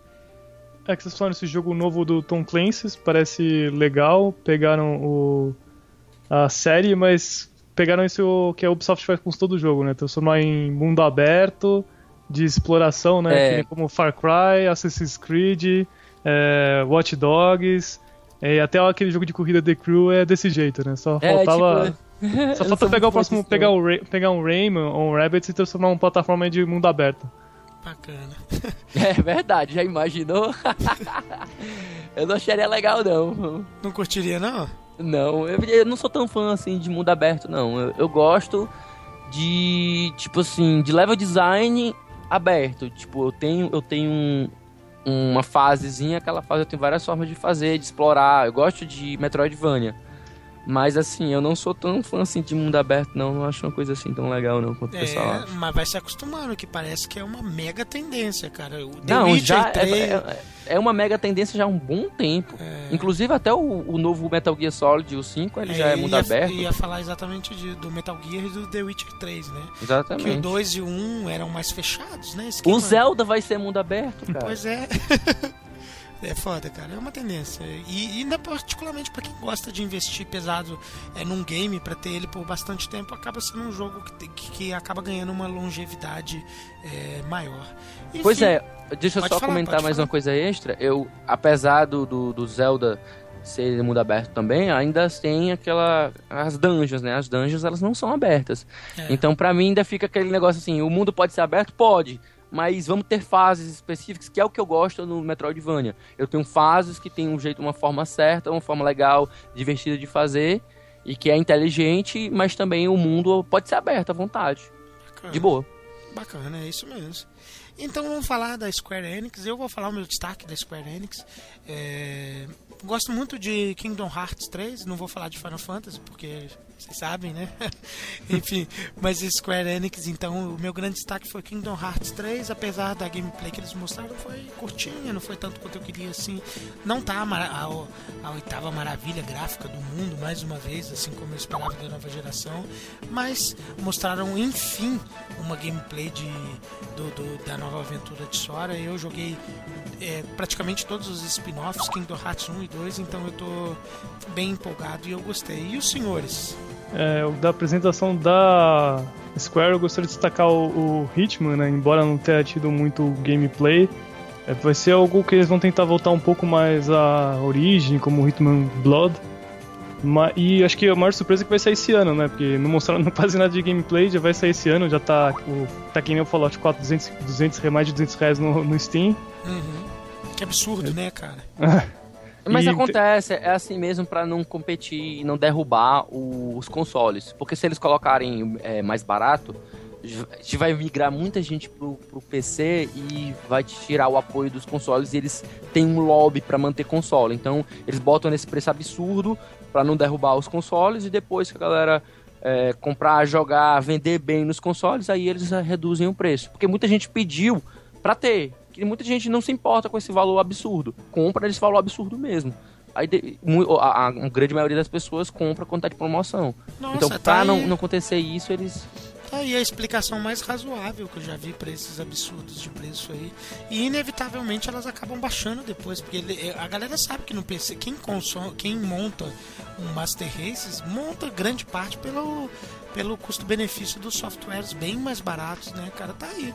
E Isso que você tá falando é real, Felipe? Do, do- É, você- é, Johnny, inclusive se tu quiseres, até desculpa estar fazendo o jabá aqui várias vezes, mas se- a gente tem, tem um, um- um- dos episódios do Cast Potion, que é justamente as promoções do Steam, em que a gente fala sobre como é o funcionamento dessas, dessas promoções, tanto da Steam como das as flash sales. A gente convidou um, um colega que ele é formado em marketing, ele é especialista na, na área, e ele explicou pra gente, deu uns insights bem interessantes como é que funciona essa questão da, das promoções. Então, dá para você entender muita coisa de como é que funciona a precificação dos jogos, como, é- como ela funciona no PC e como ela funciona no console, para você entender a questão da- do pico de vendas. Então, é- é, é um papo bem longo e cheio de detalhes que é interessante. Bacana, gostei de saber. Bacana, faz. Mas pelo que você falou, faz todo sentido pra mim, cara. É, para não. Mesmo porque se tornaria extremamente injusto, né, cara? Bacana, bacana. Ah, tu imagina se sai um preço bem mais bem de cara, sai um preço menor no console, no PC, seria um, um incentivo muito grande para as pessoas migrarem para o PC. E os consoles acabariam sendo prejudicados por conta disso. Então, meio que a Sony, a Nintendo e a Microsoft, elas fazem um lobby muito pesado com as empresas para que elas lancem primeiro no console ou inicialmente muito tempo antes no console. A, a Rockstar é uma desse jeito trabalha dessa maneira. E depois de muito tempo chega no PC, só que o pessoal começou a reclamar, começou a reclamar, não, por que isso? Por que não faz o lançamento ao mesmo tempo? Aí o pessoal, aí meio que, que, que foi descoberto que era por conta desse valor. Então eles resolveram, não, tudo bem, a gente lança no PC junto. Só que o preço vai ser o preço de console. Bacana, fantástico, adorei. Então tá. Felipe DNS pretendem contribuir com mais alguma coisa pra Square Enix? Cara, da Square Enix eu vou, eu vou me conter, porque, tipo, quando eu, eu, eu comentei lá no outro podcast que eu fiz da, do Geek Bar, eu esculhambei a Square Enix, pra mim foi a pior conferência de todas, pra mim ela foi um mau caráter. É, ela ficou, ela ficou toda hora Só- cutucando só- a gente, cutucando a gente, ela, vou mostrar quem do Hearts, vou mostrar quem do Hearts, vou mostrar quem do Hearts, aí lançou o mobile, mostrou um falatório, É, pra mim, resuma a Square Enix como falatório a conferência. Foi só falatório, falatório, falatório. E ela lançou um, um hype trailer antes da E3. Nenhuma outra fez isso. Ela fez um hype trailer pra deixar todo mundo. Eita, vai vir coisa massa. Eita. E tipo, ela requentou. Ela praticamente requentou os trailers. Como tipo, é tipo o seguinte: sabe o almoço e o jantar do dia anterior? No almoço teve a Microsoft, no jantar teve a Sony. Então, teve. Ela teve- requentou tudo. ela requentou tudo, velho. Ela requentou todos os trailers, tudo que a gente tinha visto, ela fez de novo. Aí o que, que ela trouxe de novo? Um teaser, um fucking teaser de Nier. Que, tipo, droga, Não eu mostrava odeio nada. teaser. Não mostrava nada. Só ia dizer, ó, o jogo vai sair, vai ser com, a- com- vai ser com a Platinum, vai ser. É isso aí. Aí beleza, interessante, é bom saber e tal. Fico curioso por mais informação, mas não me disse nada. Agora, o Star Ocean 5, ela mostrou um negócio, pô, Star Ocean 5 tava morto. A série Star Ocean ia morrer. A, a Square salvou a, a franquia, mas ela mostrou um jogo bem genérico, muito genérico. Eu quero saber o que, que ela vai fazer com aquele Star Ocean ali pra, pra torná-lo interessante. Foda. E- assim, não sei vocês, mas eu jogo, eu jogo mobile. Então eu achei interessante o Tomb Raider Go. Ah, Muita isso gente que eu- não deu a é- mínima. É, é isso que eu ia falar, o, o Lara Croft. Star- É Lara Croft Go, né? Eu achei bem É, Lara Croft interessante, Go, é. porque o Hitman Go é muito divertido e esse Eu não vai joguei ser o mais Hitman Go. O Hitman Go é bem legal. E esse Lara Croft Go, como vai ser mais puzzle ainda, não vai ter inimigo que nem tem no Hitman, acho que vai ser mais legal ainda. Tem até um parece um gráfico que nem o Monument Valley até. É, a mesma coisa que eu pensei. Eu pensei exatamente em Monument Valley eu achei interessantíssimo. Franquia massa, irada. Quero, quero jogar, tipo, eu gosto de mobile. Agora, tipo, pior de tudo, foram duas, foram perto do final da Square Enix, em que ela ficou cutucando com Kingdom Hearts, cutucando com, com falatório, com entrevista com os dois caras da Disney. Que era o que a galera queria palco. ver, né, cara? Que era o que a galera... Querendo ou não, era o que a galera queria ver. Era o que a galera queria ver. Então a gente queria ver Kingdom Hearts 3, a gente queria ver mais informações. Aí ela mostrou um, um gameplay rápido que, tipo assim, pra quem é fãzaço, deu pra se empolgar na hora, mas depois, quando esfriou o sangue, o pessoal, é, foi pouca coisa. Foi pouca coisa, queria mais. Foi muito. Tipo, não tem data, não tem previsão, não tem an- nem ano de lançamento ela não deu, cara. Poxa. E não é um sei pouco não se eles não fizeram essa gameplay aí só pra sossegar, né, cara? É, mas é isso mesmo. A impressão que dá foi tipo um sossega fã aí, sossega vocês aí. Tipo, eu acho Pô, muito nem o, desrespeito. nem o Final Fantasy XV tem data, pô. E vai sair Não? antes. Não, o Final Fantasy XV é ano que vem, cara. 2016, Final Fantasy XV já tem. É, é, é. Por enquanto, né? Ela pode atrasar, mas tá com data já anunciada. O 13, o, o, o, o 15 já tá. O 13 versos, ó. O 15 já tá com data. Agora, tipo, o pior de tudo pra mim foi no final. Porque vocês lembram, né? No começo, antes da E3, ela lançou um hype trailer. Todo mundo, meu Deus, vai ter bomba, vai ter bomba. Aí no final ela disse assim: Ó, pessoal, antes de ir, one more thing. Cara, nesse momento, eu fiquei com os nervos à flor da pele, velho. Eu fiquei com os nervos, caralho, vai vir alguma coisa de crono. Caralho, vai vir alguma coisa se foda. Ah, você Caralho, tem essa caralho. esperança ainda, cara? Claro que sempre, mas sempre. a gente sempre tem, vai ter né? alguma coisa nova de Crono, eu fico, eu fico, eu fico esperando. Mas aí ela me vem com dois concept, com concept art, com o nome de um projeto. Só tem o nome. Gente, decepção define. Eu vou usar uma expressão que eu li recentemente que eu achei fantástica. A puta barata da expectativa se tornou a parideira da depressão, da, da, da- decepção. bom, Meu Deus, foi pura decepção, velho. Então tá, essa daí é a definição do Felipe pra Square Enix e É. a gente já volta pra falar dela, da Sony.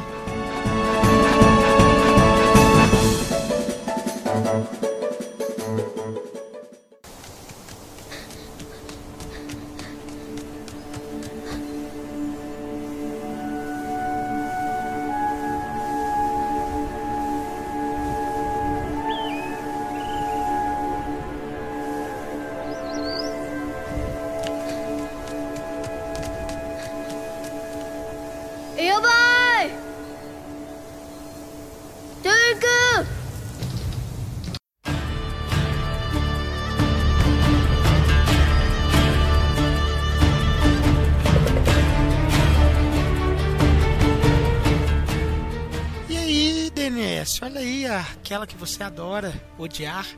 A Sony fez uma das apresentações mais volumosas, uma das apresentações mais constantes e com bastantes, bastante, bastante games aí. A Sony foi bem feliz em sua apresentação, foi uma das apresentações que eu mais gostei, tá no meu top 2. Já já no finalzinho a gente vai falar a, a ordem das conferências de cada um dos casters aqui. Mas tivemos a Sony de forma muito surpreendente. Tivemos três games que vocês já tá passando na cabecinha de vocês que estão nos ouvindo quais são, mas a gente já já vai apresentar. Mas enfim, a Sony começou muito bem, apresentou para mim lá. Eu gostei demais, demais, demais, cara, do da IP nova da Guerrilla, é, o Horizon Zero Dawn. Gostei demais, achei fantástico.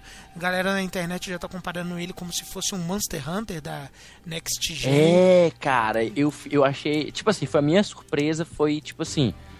A conferência da Sony, ela, ela pegou a gente pelo, pelo coração. É, com certeza. Foi pelo coração. Tipo assim, ela não foi tão forte quanto a da Microsoft em qualidade de anúncios é, é, é, de Exclusivos. jogos, assim, exclusivos e tal. Eu Mas diria que eu diria que na apresentação também não, Felipe. Na minha, na minha opinião, assim, eu achei que a, a Sony teve um primeiro bloco muito bom, muito foda mesmo, muito constante. Inclusive foi onde teve os três games que foram anunciados ali, que mexeu no coração de todo mundo, que é o que você tá falando. E no segundo bloco ele tava um pouco mais enfadonho. Em termos de conferência, eu achei que ela não foi tão assim cativante. Exatamente. Ela teve, essa teve, ela teve o ponto alto, teve o ponto baixo, mas assim, o ponto alto foi tão alto, tão coração, É. que tipo assim, a parte segunda deu pra relevar, porque tipo, na, na, na segunda metade ela mostrou Street Fighter V, porra. Porra, foda pra não, é, não era o momento. Mostrou Call of Duty, cara. Cara, a pior coisa que ela faz. É. Batman, cara, ela perdeu tempo de conferência pra mostrar Batman e Call of Duty. Poxa, cara, eu fiquei muito decepcionado com isso. Entretanto, ela mostrou Horizon. Horizon pra mim foi a maior surpresa. Caralho, eu, foi, o foi jogo, foi bom. o jogo que eu saí da, da, da E3 inteira. Foi o jogo que eu saí com mais curiosidade, com mais hype, foi o Horizon. É, ele é muito bom mesmo. Quero muito, velho. Aquele jogo parece ser bem interessante. Tem uma pegada bem action mesmo, assim, que puxa o Monster Hunter. Não sei se vai ser o Monster Hunter, porque o Monster Hunter é questão de é um jogo de enfrentar é, é, é, chefões. Porra, mas que, Então- que é aquele.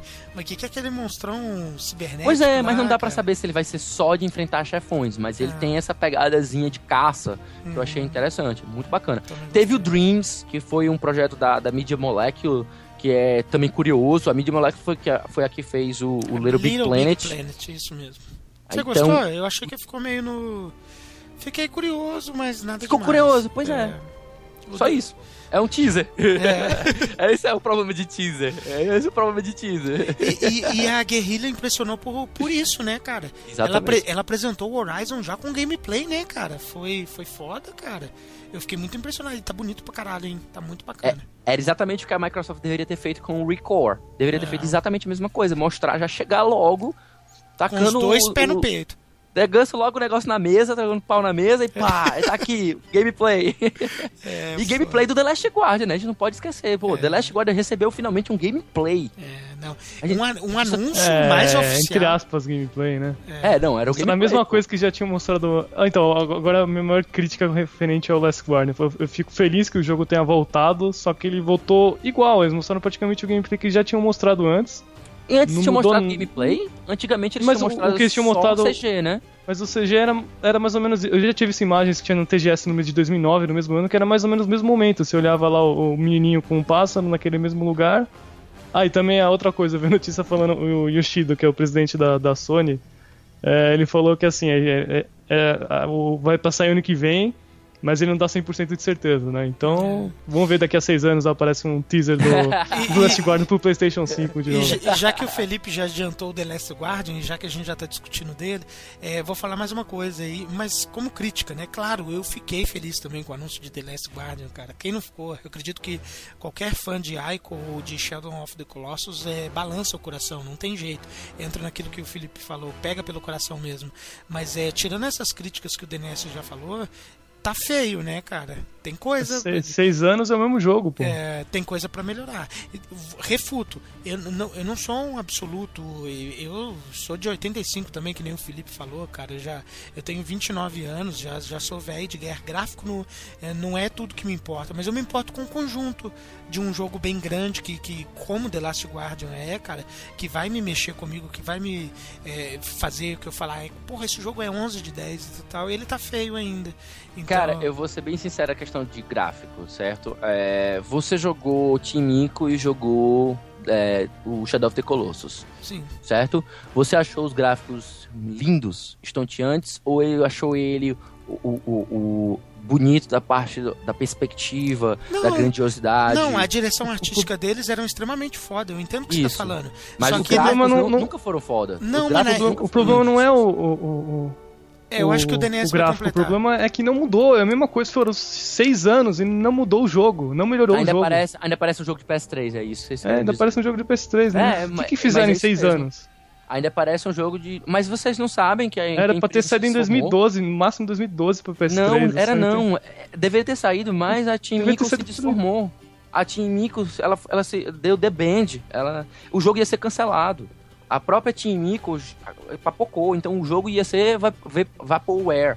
Ele não existe mais existir. Aí o que aconteceu? A Gen, acho que é Gencept, alguma coisa assim, é, que é o, no- o novo nome da empresa, que foi com os remanescentes da Team Mico, se reformou. A galera disse assim, vamos se reformar e vamos voltar ao projeto. Então faz pouco tempo que eles se Não, não faz pouco tempo não. Pelo Yoshida desde 2012, os caras estão querendo já mudaram Pô, pra, é pra PlayStation tempo. 4. 2012?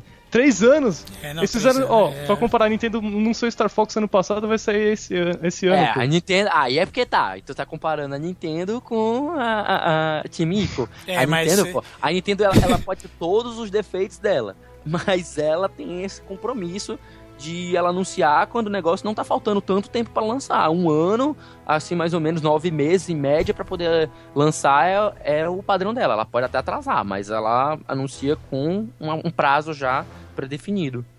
Então que é tá, The Last né? Guardian não é essa bosta completa, não. Não, não, deixa deixa não. O, o- Claro o jogo não. pode ser bom, só que o problema é que tá- o, o processo de desenvolvimento desse jogo tá muito complicado. Tá, tá muito, tá muito cheio de. de Ô, Fi- ô, Felipe, só te, só te respondendo uma coisa que você, que você cutucou ali, cara. Na época do PlayStation 2, cara, Ico e, e Shadow of Colossus podiam não ser a maior primazia gráfica é, do console, mas eu achava eles extremamente competentes, cara. É, mas é isso aí. Quando, quando lançar o jogo, a gente vai ter a versão final, lógico. A gente vai ter a grandiosidade. Tipo, se você prestar atenção em alguns detalhes ali de animação, de textura. a- tá muito a cara da Team Ico. É tipo, as texturas estão muito na cara deles. Sempre o que, o que eles gostam de trabalhar. Então assim, eu acho que o foco deles nunca foi gráficos absurdos, os gráficos mais bonitos possíveis, mas sim aquela questão da grandiosidade que é o que ela faz bem. O jogo ter esse aspecto épico, todos os jogos da Team Ico têm um aspecto épico. E eu consigo visualizar naquele trailer o aspecto épico do, Não, não, do The Last nesse, Guardian. nesse sentido, sim. Nesse sentido, sim.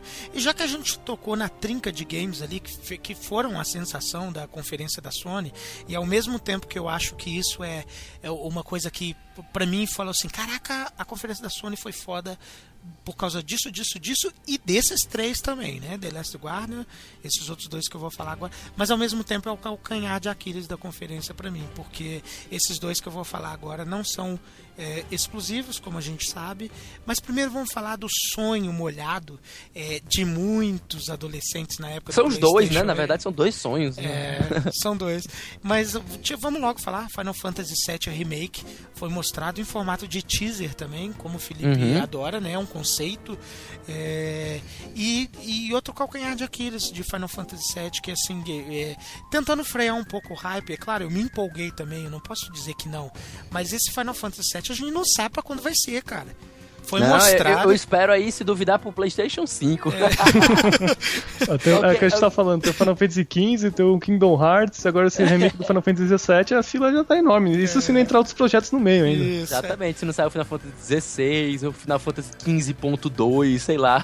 Ô, ô, ô, Felipe, eu diria mais, cara. Com muito otimismo, esse remake com muito otimismo sai em 2017. Olha lá, É, cara. Eu, eu tô apostando pra 2020, mas vamos ser, vamos, vamos ser um pouquinho otimistas, né? Assim, pra falar a verdade, a gente, quando a gente tá naquele momento, todo o sentimento é válido. Mas lógico, depois a gente vai. Um macaco velho, né, pô? Tem É. 30 anos. Você vai, vai ser sensato, você vai dizer, é, cara, foi um anúncio foda, mas vamos manter o hype baixo, vai Ó, mas, ó, demorar. Mas só, a- eu odeio o teaser. Mas eu fiquei emocionado, eu chorei. Pra falar a verdade, eu chorei. Mas quem Eu que vou não gritou, confessar né? aqui. Ó, vou Eu confessar. chorei. Ó, a me- mas a melhor parte do, do trailer é o final, que parece lá que não é exclusivo, é que primeiro no É PlayStation. First on. Mas parece, ó, parece que o, o- no- a mesma coisa aconteceu com o outro anúncio. Eu não sei se vai ser exclusivo de. Qual? O Shenmue Da- 3. Pode falar, Não, agora não assim- falou Shenmue então. É. É, é porque assim, eu acho que não vai ser exclusivo é, é, do Mas ponto não de vai vista. ser, vai, vai sair é, pra PC. que, que vai. Aliás, desculpa, não, não acho que não vai ser time exclusive de ter em todos os consoles. Eu acredito que talvez tenha no PC e no PS4. Eu não sei. Isso não, não tô falando do Final Fantasy VII, eu tô falando isso do. Do Shenmue 3. do Shenmue. Shenmue O só Shenmue- vai ter, por enquanto, né? Assim, se você aparecer alguma meta pro É, Xbox One, não, mas por é enquanto é só detalhe. pro PC e Por PS4. enquanto eu só tô Detalhe, já- já- PS, já PC bate- e PS4. Já bateu a meta dos 2 milhões. Já. Vai e, ter, não, vai e, o jogo. e não apareceu ainda Xbox, não, cara. É. Assim, deixa, deixa, eu só, deixa eu só ser bem. fechar o Final Fantasy VII, pra, Uhum. se vocês quiserem comentar mais alguma coisa, pra gente poder passar pro Shenmue. O Final Fantasy VII, ele, ele teve aquele aspecto, tipo, eu já falei que eu odeio o teaser e tal, só que é como tu falou, aquele sonho molhado. Desde, desde que eu me entendo por, por é, é, aficionado em jogos que acompanham a indústria, acho que desde 2004, 2005 eu comecei a acompanhar de verdade a indústria. Todos os anos sempre saiu um boato. Vai ter remake de Final Fantasy VII, vai ter remake. Nos fóruns a gente sempre lia o pessoal sonhando com isso. Então era uma coisa que a gente pede há mais de 10 anos. Há mais de 10 anos. E quando anunciou, cara, eu confesso, eu- eu- meus olhos encheram de lágrimas, eu fiquei, eu fiquei emocionado de verdade, porque foi um, um sonho virando realidade. Pô, Lógico. foda. É, é, tem esse aspecto. Mas assim, vamos ser, vamos ser sensato. Vai demorar, não vai sair agora. Vai demorar bastante, cara. Mas é, é- é essa paixão, essa paixão que a gente tem por essas franquias que a gente ama, não, não dá pra se negar, né, cara? É Claro que mexe mesmo, e mas é, nesse momento a gente tem que ser um pouco mais frio, né, cara? Foi uma coisa foda pra caralho. Ah, essa conferência tá do caralho, é a melhor do mundo, não sei o que, mas depois vem a sensatez, né, cara? Vai demorar um pouquinho mais. E como você brincou, cara, e essa brincadeira pode ter um fundo de verdade, sabe lá que vai sair pro, pro, pro PlayStation 4, né, cara? Então é. É. é- é- Só- mas é bom saber, é bom, é, é, é, é muito gostoso saber que ele existe. Porque ano passado, meu Deus, a Square trollou o mundo inteiro. Ela, ela, tipo, ela brincou de novo com os nossos sentimentos. Ela, ela, tipo, ela cutucou. Ela fez toda. Cara, ela criou toda uma antecipação. Ela tá virando mestre nisso. Eu achei mau caráter do caralho. Ela criou uma antecipação pra gente ficar, meu Deus, não acontecer, eu, eu quase choro de felicidade pra depois chorar de raiva. Quando ela anunciou pro PlayStation 4 um porte do Final Fantasy VII do PC. Meu amigo, eu tive tanta raiva. Eu fiquei com vontade de dar um soco na, na, na- na parede e, tipo, praguejar a Square até o fim do universo. É, mas fim já, do universo. mas já que você tá falando disso, cara, e já entrando no Shenmue 3, cara, eu vou falar outra coisa que eu achei um pouco meio de gosto duvidoso por parte da Sony, assim, cara. Já que ela tinha expectativa de que Shenmue era tão interessante pros fãs assim, cara, é, eu achei meio sacana da parte dela, assim, ah, é, então vamos anunciar aqui que vai ter um Kickstarter e vamos medir a, a febre, vamos medir o amor É, da assim, galera. eu, eu não achei meio filho da puta. é o seguinte, é uma coisa que a gente, você, quando você vai trabalhar com marketing, tem muita questão do espalhado, tem muita questão do vontade, sabe? Não tem comprometimento. Uhum. Muita gente diz assim, ah, eu adoraria se tivesse um jogo assim, mas não tem um comprometimento. Então, o que acontece, na minha opinião? A Sony já tinha feito um. E até foi, foi dito por ela. Ela sempre faz umas pesquisas de opiniões. E, disse- e- e teve um cara que comentou, teve uma notícia que eu li sobre isso. Um cara comentou que eles já tinham feito um, um- um apanhado de, de, de opiniões. E o Shemui 3 aparecia com muita frequência nos desejos da galera. E ela resolveu testar. Vamos ver como é que isso vai ser. Ela então resolveu abrir o Kickstarter, mas lógico, eu já imaginava que ela ia meter dinheiro no meio. A- afinal, poxa, tu foi. tu- tu- logo que anunciou, tu foi direto no, no- no Kickstarter pra ver a página? Eu? É. Sim. Algum de vocês dois. Fui, você viu fui. o valor? Você viu o valor que foi pedido? Sim, tem de todos os tipos, inclusive um dos Não, mais não, não, o valor- Não, o valor pra fazer o jogo, 2 milhões. Ah, sim. 2 milhões. Se você, se você acompanhou alguma coisa da história dos jogos, você sabe, você sabe que 60 milhões foi o primeiro. Uhum. O segundo foi um pouquinho mais.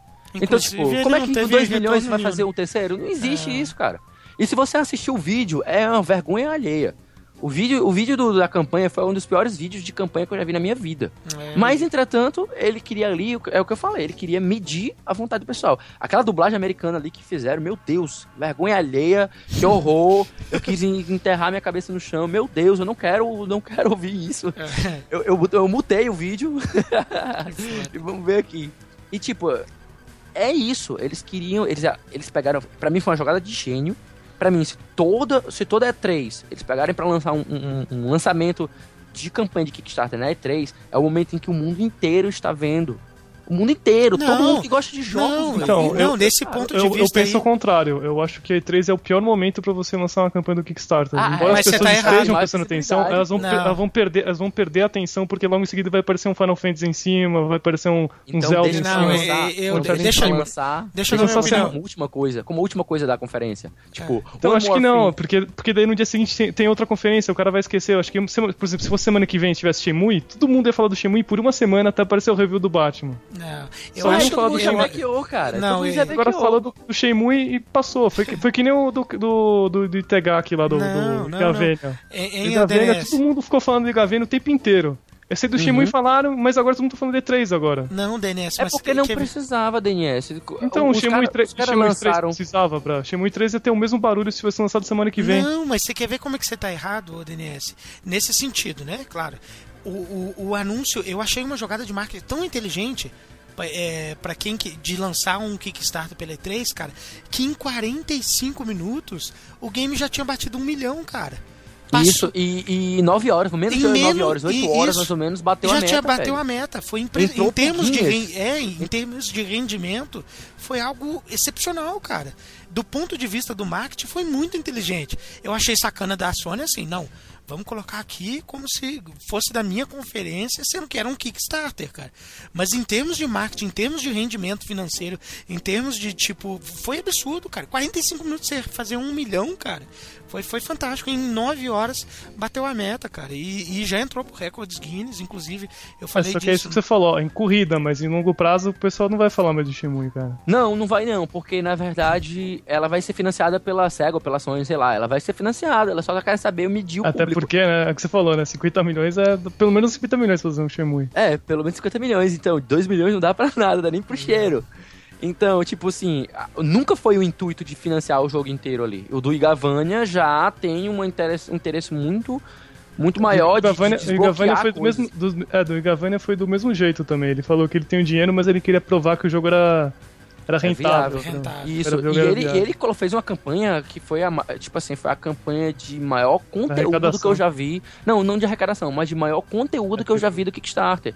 Cara, os caras fizeram achievement de backers, foi toda gamificada a campanha. É. Eu achei, tipo, um exemplo do máximo que você consegue fazer com uma campanha. Bem é você feita, colocar né? achievement, coloca, coloca é, é, interação com a, com a comunidade, de criar foto, criar quadrinhos, de lançar. De lançar Direção artística por artista, né? É por artista Isso. X. Não, divulgação, visualizações. A galera, tipo, aquilo ali foi a melhor campanha pra você ganhar o mundo. Eles fizeram de uma maneira pra ganhar o mundo. Só que, tipo, aquela, aquela campanha ali era a longo prazo.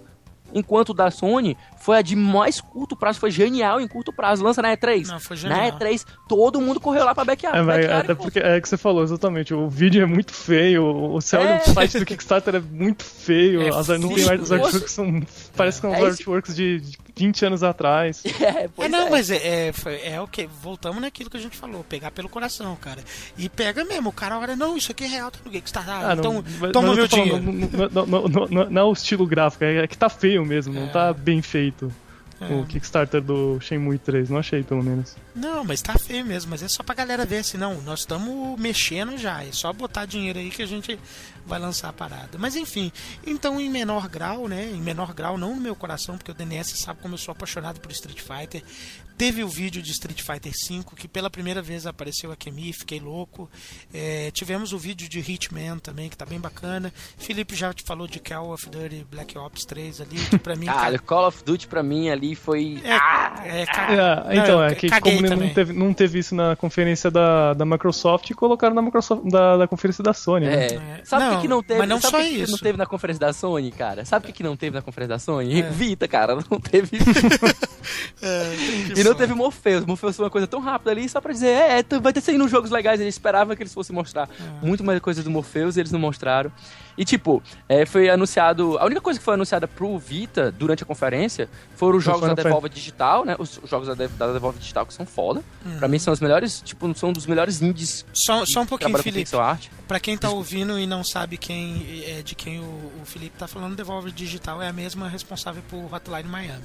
Pode Hotline continuar. Miami, exatamente. E outros jogos como, por exemplo, o, o Titan Souls, o, o Broforce. Broforce é foda, aquele jogo é muito divertido, Uhum. É. mano.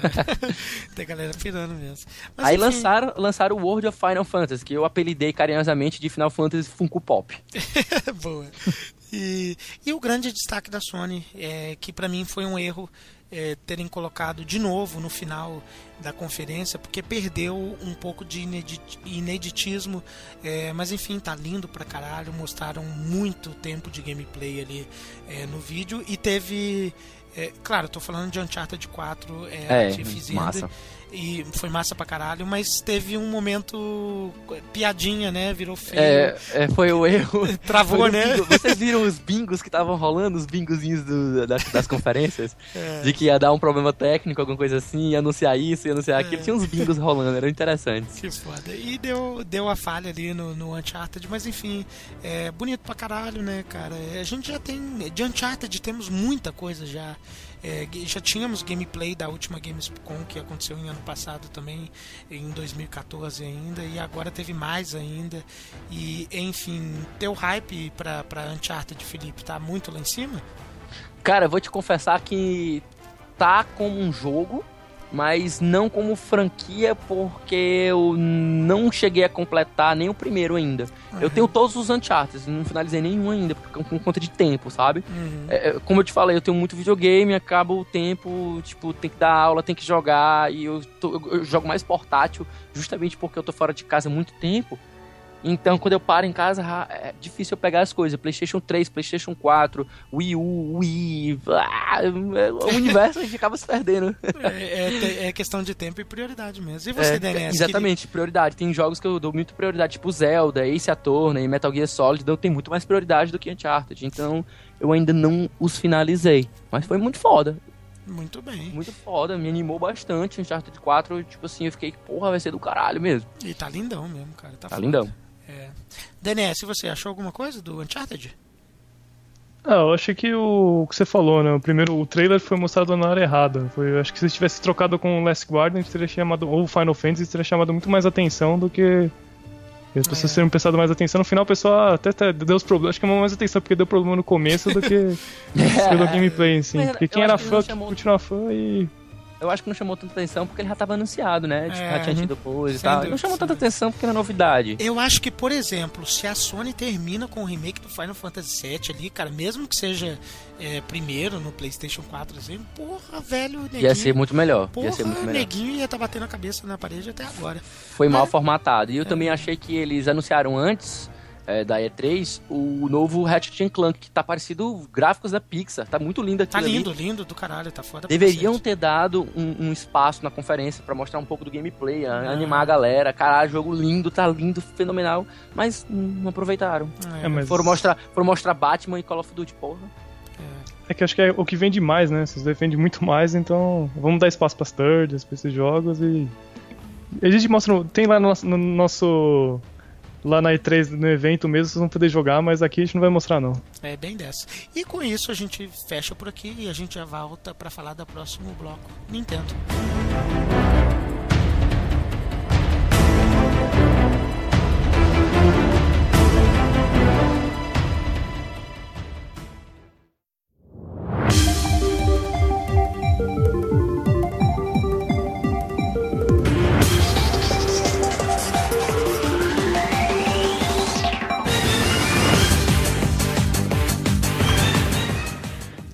Gente, Nintendo agora, vamos começar. É, quero ver esses lados aí do Felipe e do DNS, o lado nintendista dos dois. É, particular... ah, tu já reparou, já reparou, que eu também sou, eu sou gameista, né? É... Eu sou joga, joguista. É... Eu gosto do universo inteiro, jogo mobile. Eu Nintendo. também, eu também, eu também. E, e, mas eu não, eu não, não nego o lado nintendista no meu coração, não, cara. Eu cresci muito consumindo Nintendo e até o Nintendo 64 eu era. Claro, eu era mais molecão mesmo e, e nem tinha dinheiro para consumir videogame como eu consumo hoje. Então, dinheiro. É, resume muita coisa. É, então eu tinha que escolher uma empresa para ser minha, então eu era naquela época é, nintendista. E depois não, agora como você brincou aí, eu virei gameista e eu jogo mobile, eu jogo tudo. Eu, eu, o que me interessa eu vou para esse lado. Mas enfim, eu quero ver esse lado de vocês da Nintendo aí. A Nintendo começou.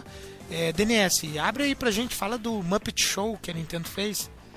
É, inclusive, não só do Muppet Show com, com os Santos, mas os Santos foram feitos pelos criadores do, dos Muppets. Uhum. É, que novamente ela teve uma pegada. Não teve uma apresentação como a Sony, a Microsoft e as outras thirds em um showroom, fazer uma apresentação em um, um, um auditório, eles fizeram Isso. como uma Nintendo Direct. Um, um... Ela já abandonou esse formato, acho que já tem duas E3, acho que, não, desde, é, desde 2013. 12, não? 2012. 2013. 2012 foi o, o, último que ela fez uma apresentação normal, que foi, terminou daquela forma ridícula com o Nintendo Land. É, esse é o terceiro ah, ano. Verdade. Esse é o terceiro ano de, de Isso. digital Digi event. Digital event.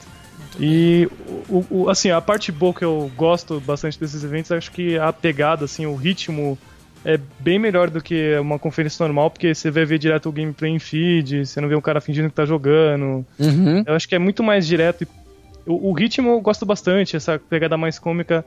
A apresentação sim foi boa, o que foi ruim foi o conteúdo, faltou conteúdo de não, Exatamente, cara. Não, tipo, a Nintendo faz, fez um, criou um formato de apresentação, que é esse Digital Event, que é, para mim é muito muito mais legal, como você falou, como o DNS deixou bem pontuado. É muito mais legal do que aquela apresentação prático, mas tipo, é, tem a plateia, né? Então tem a questão da plateia, então eu fico dividido, sabe? Mas eu gosto muito do formato digital É, event. eu vou falar Só que assim. é justamente isso, faltou conteúdo, faltou impacto. Eu já, A, eu já acho a assim. line-up, a line-up que, que foi apresentada, ela é ok. Tipo, ok. É. E, e o futuro? O que, que a gente vai esperar do Nintendo do Wii U? O que, que a gente vai esperar pra, dele? Não, não tem muita coisa pro futuro. É, então, eu- minha opinião. Primeiro, eu, eu gosto do formato do Digital Event, me diverte. Eu também acho é, um pouco menos é, pretencioso, assim. Eu acho extremamente divertido.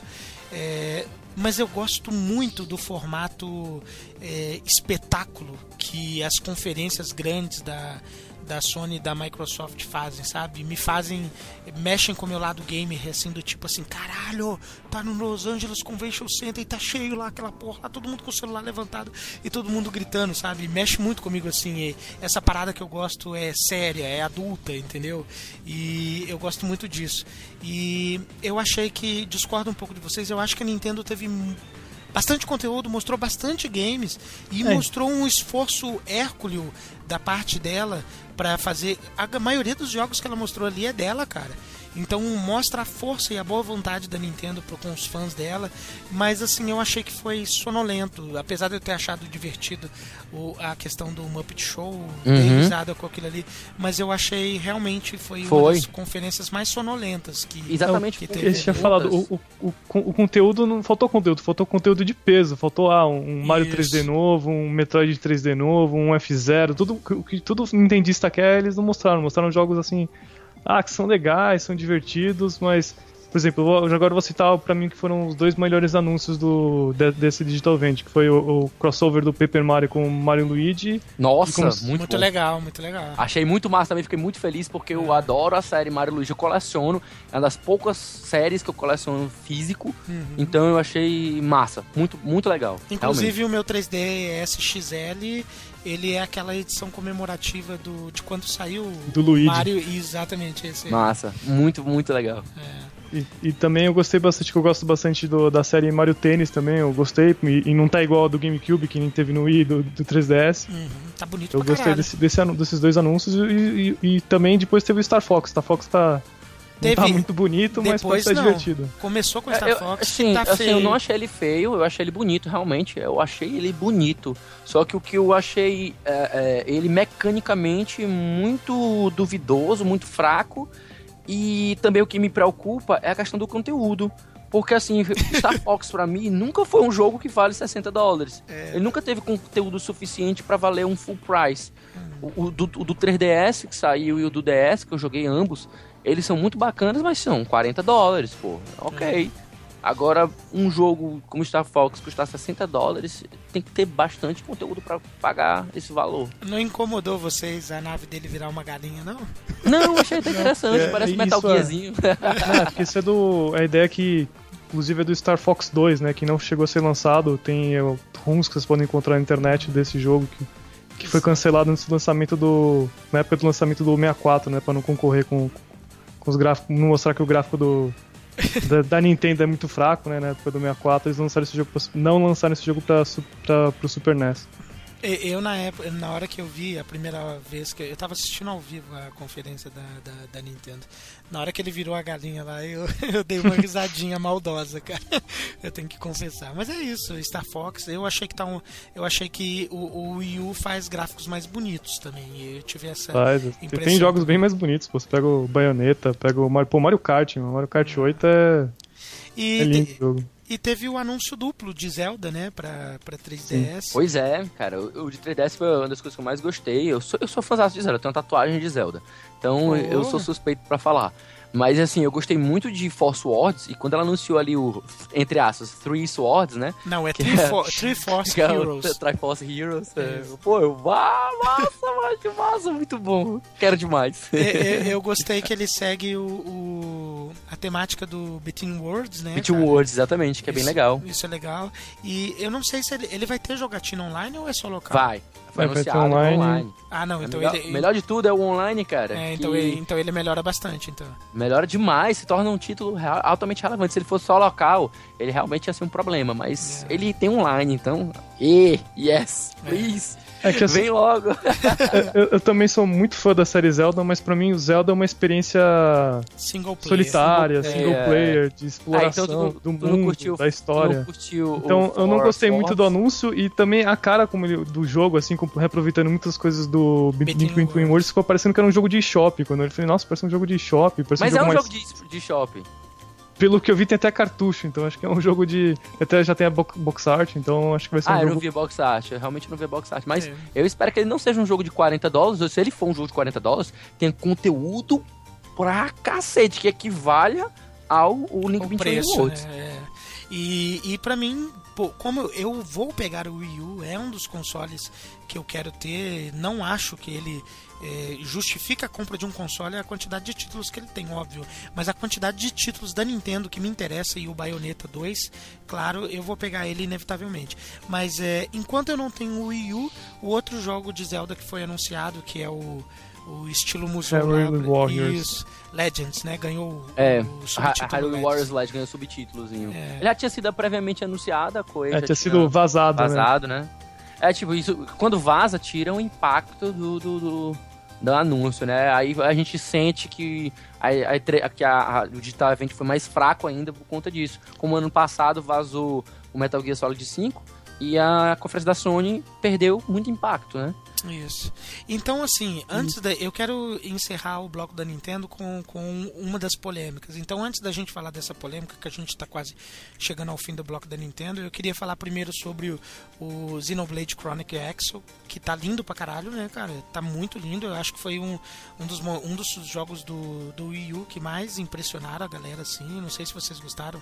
O Xenoblade. Assim, uh, tu, tu- tu já perguntaste, eu gostei muito dos cenários, eu gostei muito do concept, gostei muito do- da modelagem do corpo dos personagens, mas quando chegou no rosto, meu amigo, é tipo Raimundo. Parece jogo, parece, jogo de, parece jogo de Dreamcast, cara. Parece Ah, Phantasy Star a cara deles. Exatamente, parece Phantasy Star, e, tipo, muito feio, cara. Chega, tu olha pra aquilo ali, dá vontade de virar o rosto, não dá, é feio. Dá vontade Ah, de virar é- a cara.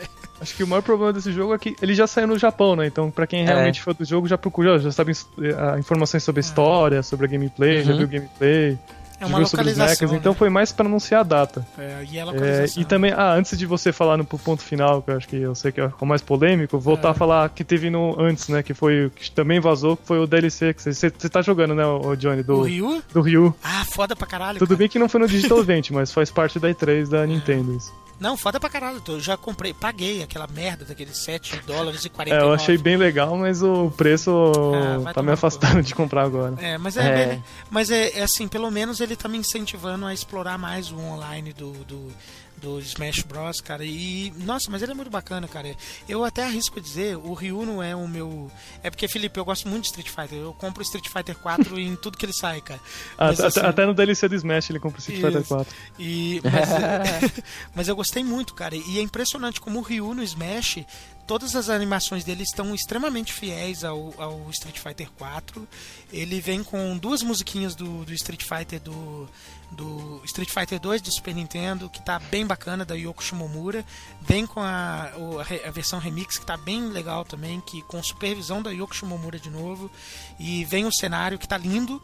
E vem o personagem que tá fantástico. E, e é impressionante como eles conseguiram quase levar todo o moveset do, do Ryu para aqueles dois botõezinhos ali do, do Smash Bros. Adorei, tá bem legal, cara. Valeu, pra mim valeu, mas é fanservice, né? Então, bacana, gostei.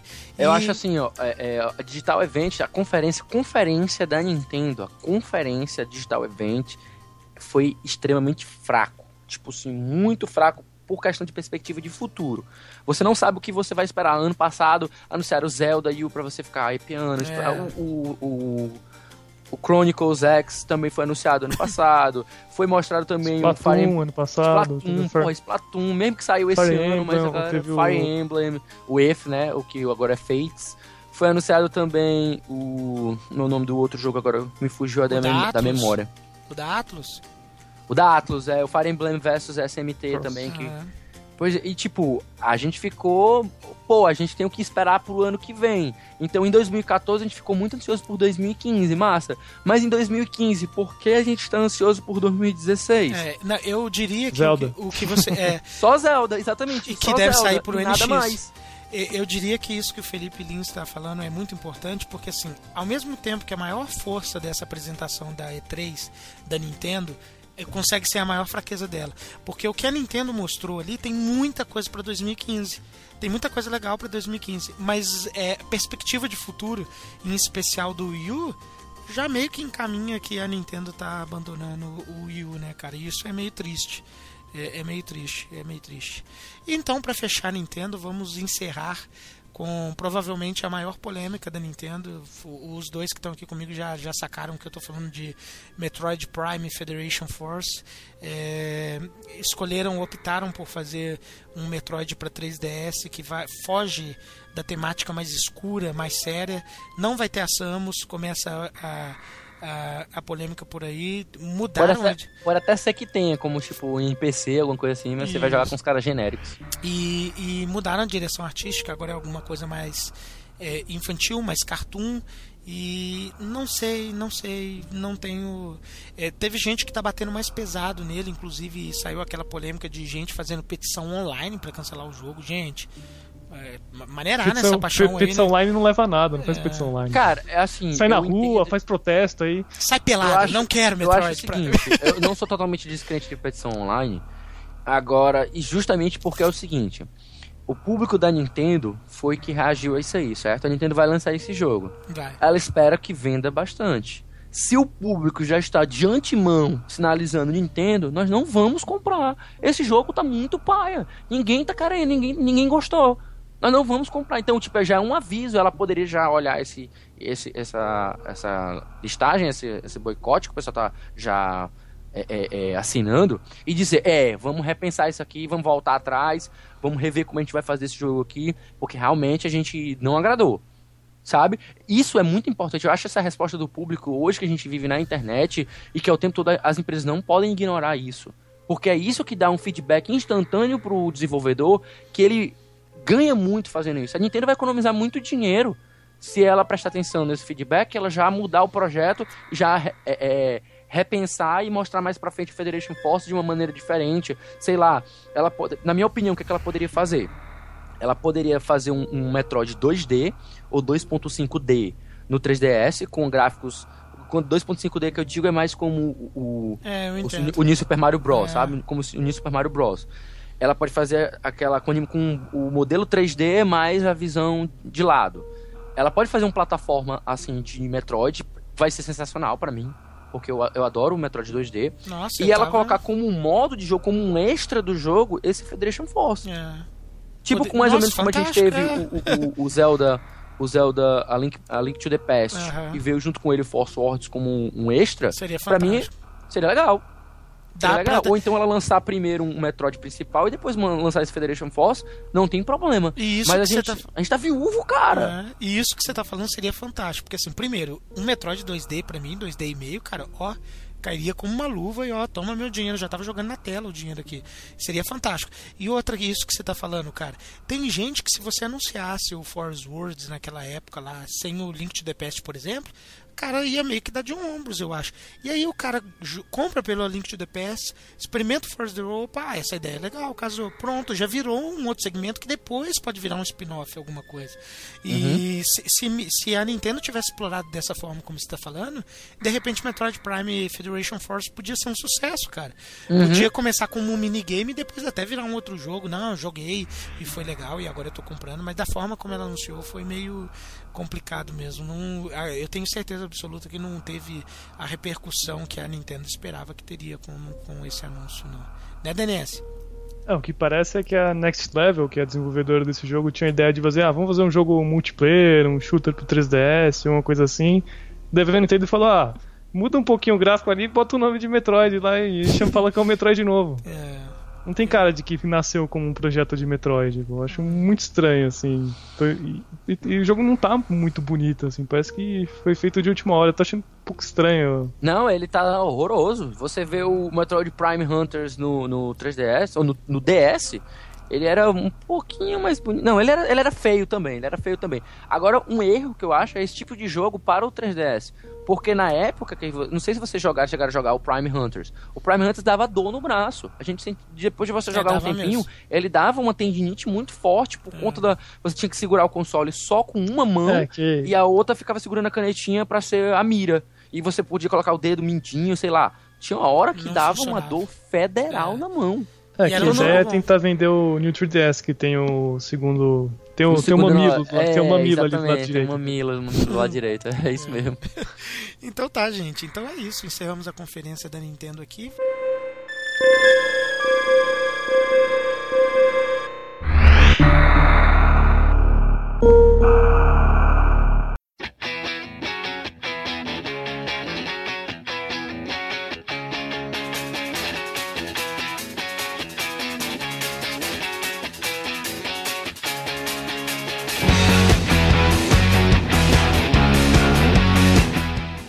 Falar brevemente é, de duas coisas. Primeiro, PC Gaming Show, vamos falar bem brevemente mesmo, e depois vamos falar a ordem favorita dos casts desse podcast que já está ficando gigantesco.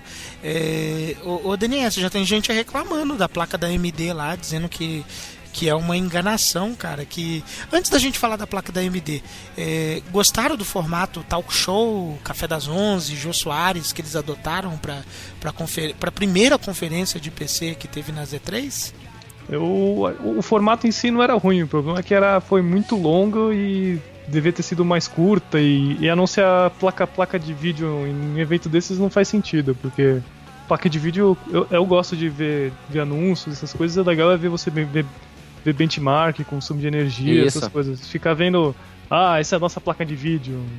Não é Ninguém tá legal interessado. Tipo, É. é- é- quem é entusiasta, tipo o DNS, ou quem gosta, eu também gosto um pouquinho. Vai acompanhar essas notícias no- diariamente com, com Uhum. informações técnicas, porque se a gente é entusiasta, a gente quer saber informações técnicas, quer saber É. como é que é que vai funcionar o benchmark, é, como não- ela é comparada, os shaders, tudo mais, a gente quer saber como é que vai funcionar. E tipo, lá não foi, não agradou os, os entusiastas, porque não deu muitas informações, e o público geral também Cagou, né? Chato. Tá chato. Chato. É, é porque esse tipo de informação não, não atinge o mainstream mesmo, não adianta, cara. É- é, primeiro que PC tá começando a ganhar uma popularidade é, em termos assim de, de, de- atingir uma conferência desse tamanho, por exemplo, agora, né? De alguns anos pra cá. E segundo que realmente não atinge o mainstream, não. Concordo com vocês, cara. E, e DNS, estão dizendo aí que a placa da AMD então já tá meio que na enganação, já surgiram alguns benchmarks aí, algum, algumas comparações na internet, com inclusive com as placas da Nvidia ali, e estão dizendo que esse novo anúncio da AMD serviu só para É que teve. é, acho que você tá com. é que são duas coisas, Johnny. Um- Uma coisa foi, foi a série R9 é, tem as- a, 390, 90X e, e pra baixo 380, que foram realmente rebrandings, né? só pegaram a placa do, do, do último lançamento e mudaram um pouco. Mas também tem a Furry, que ainda não chegou ainda no. Tem uma tecnologia que eu tinha falado no último podcast, que é HBM, que é uma tecnologia diferente da forma como se os circuitos ficam na placa e, e é mais eficiente. É- Essa, a Furry, que é, vai ser a placa mais top, ainda não, não tem benchmark. Tem uma tecnologia nova, né? ainda está se adaptando, não tem os drivers muito bem, mas os- as prévias ele estava acima da 980 Ti e, e quase perto da, da Titan, que é muito mais cara. E, e agora entrando numa outra questão que o Felipe já tinha falado também, eu fiquei com a impressão que o PC Game Show ele, ele foi meio safadinho na ideia de requentar coisas que passaram em outras conferências, né? Nós vimos é, Hitman de novo, é, vimos algum é, Deus, Deus Ex mais uma vez, enfim, ficou aquela sensação de requentar a conferência dos outros também, vocês não acharam? Ah, não? foi o, foi o último, né? Então não tinha muito mais o que anunciar. Mas é. Eu acho que foram, pra mim, que eu gostei foram de três destaques de games, principalmente. Foi o. A gente tinha falado lá do, do Gears of War é, Remake, que também tá, vai ser lançado pra PC e vai ter 4K, diferente do Xbox One. O Killer Instinct vai sair pra PC também. Lindo. E também eu gosto, como eu gosto bastante o, o Rising Storm 2, que eu acho um jogo de tiro muito interessante. De um pouco assimétrico também, da diferença entre as nações, eu acho bem legal. Vai ter helicóptero, diferentes tipos de veículos, eu acho um jogo bem interessante. Ele, eu não lembro de ter visto. Eles falaram que Killer Instinct vai ter cross-platform entre Windows 10 e Xbox One? Não, né? Poderia ter, né? Seria uma... Acho que vai ter sim, porque de lutar com teclado não, não tem vantagem, né? É. Então. Seria bacana. Então tá, então vamos lá, Felipe, você que é o nosso convidado aí, faça faça as honras aí, diga para nós a sua ordem favorita das conferências e de forma breve diga pra gente por que é, quem que a tua, por que, que a tua primeira conferência é a, foi a melhor.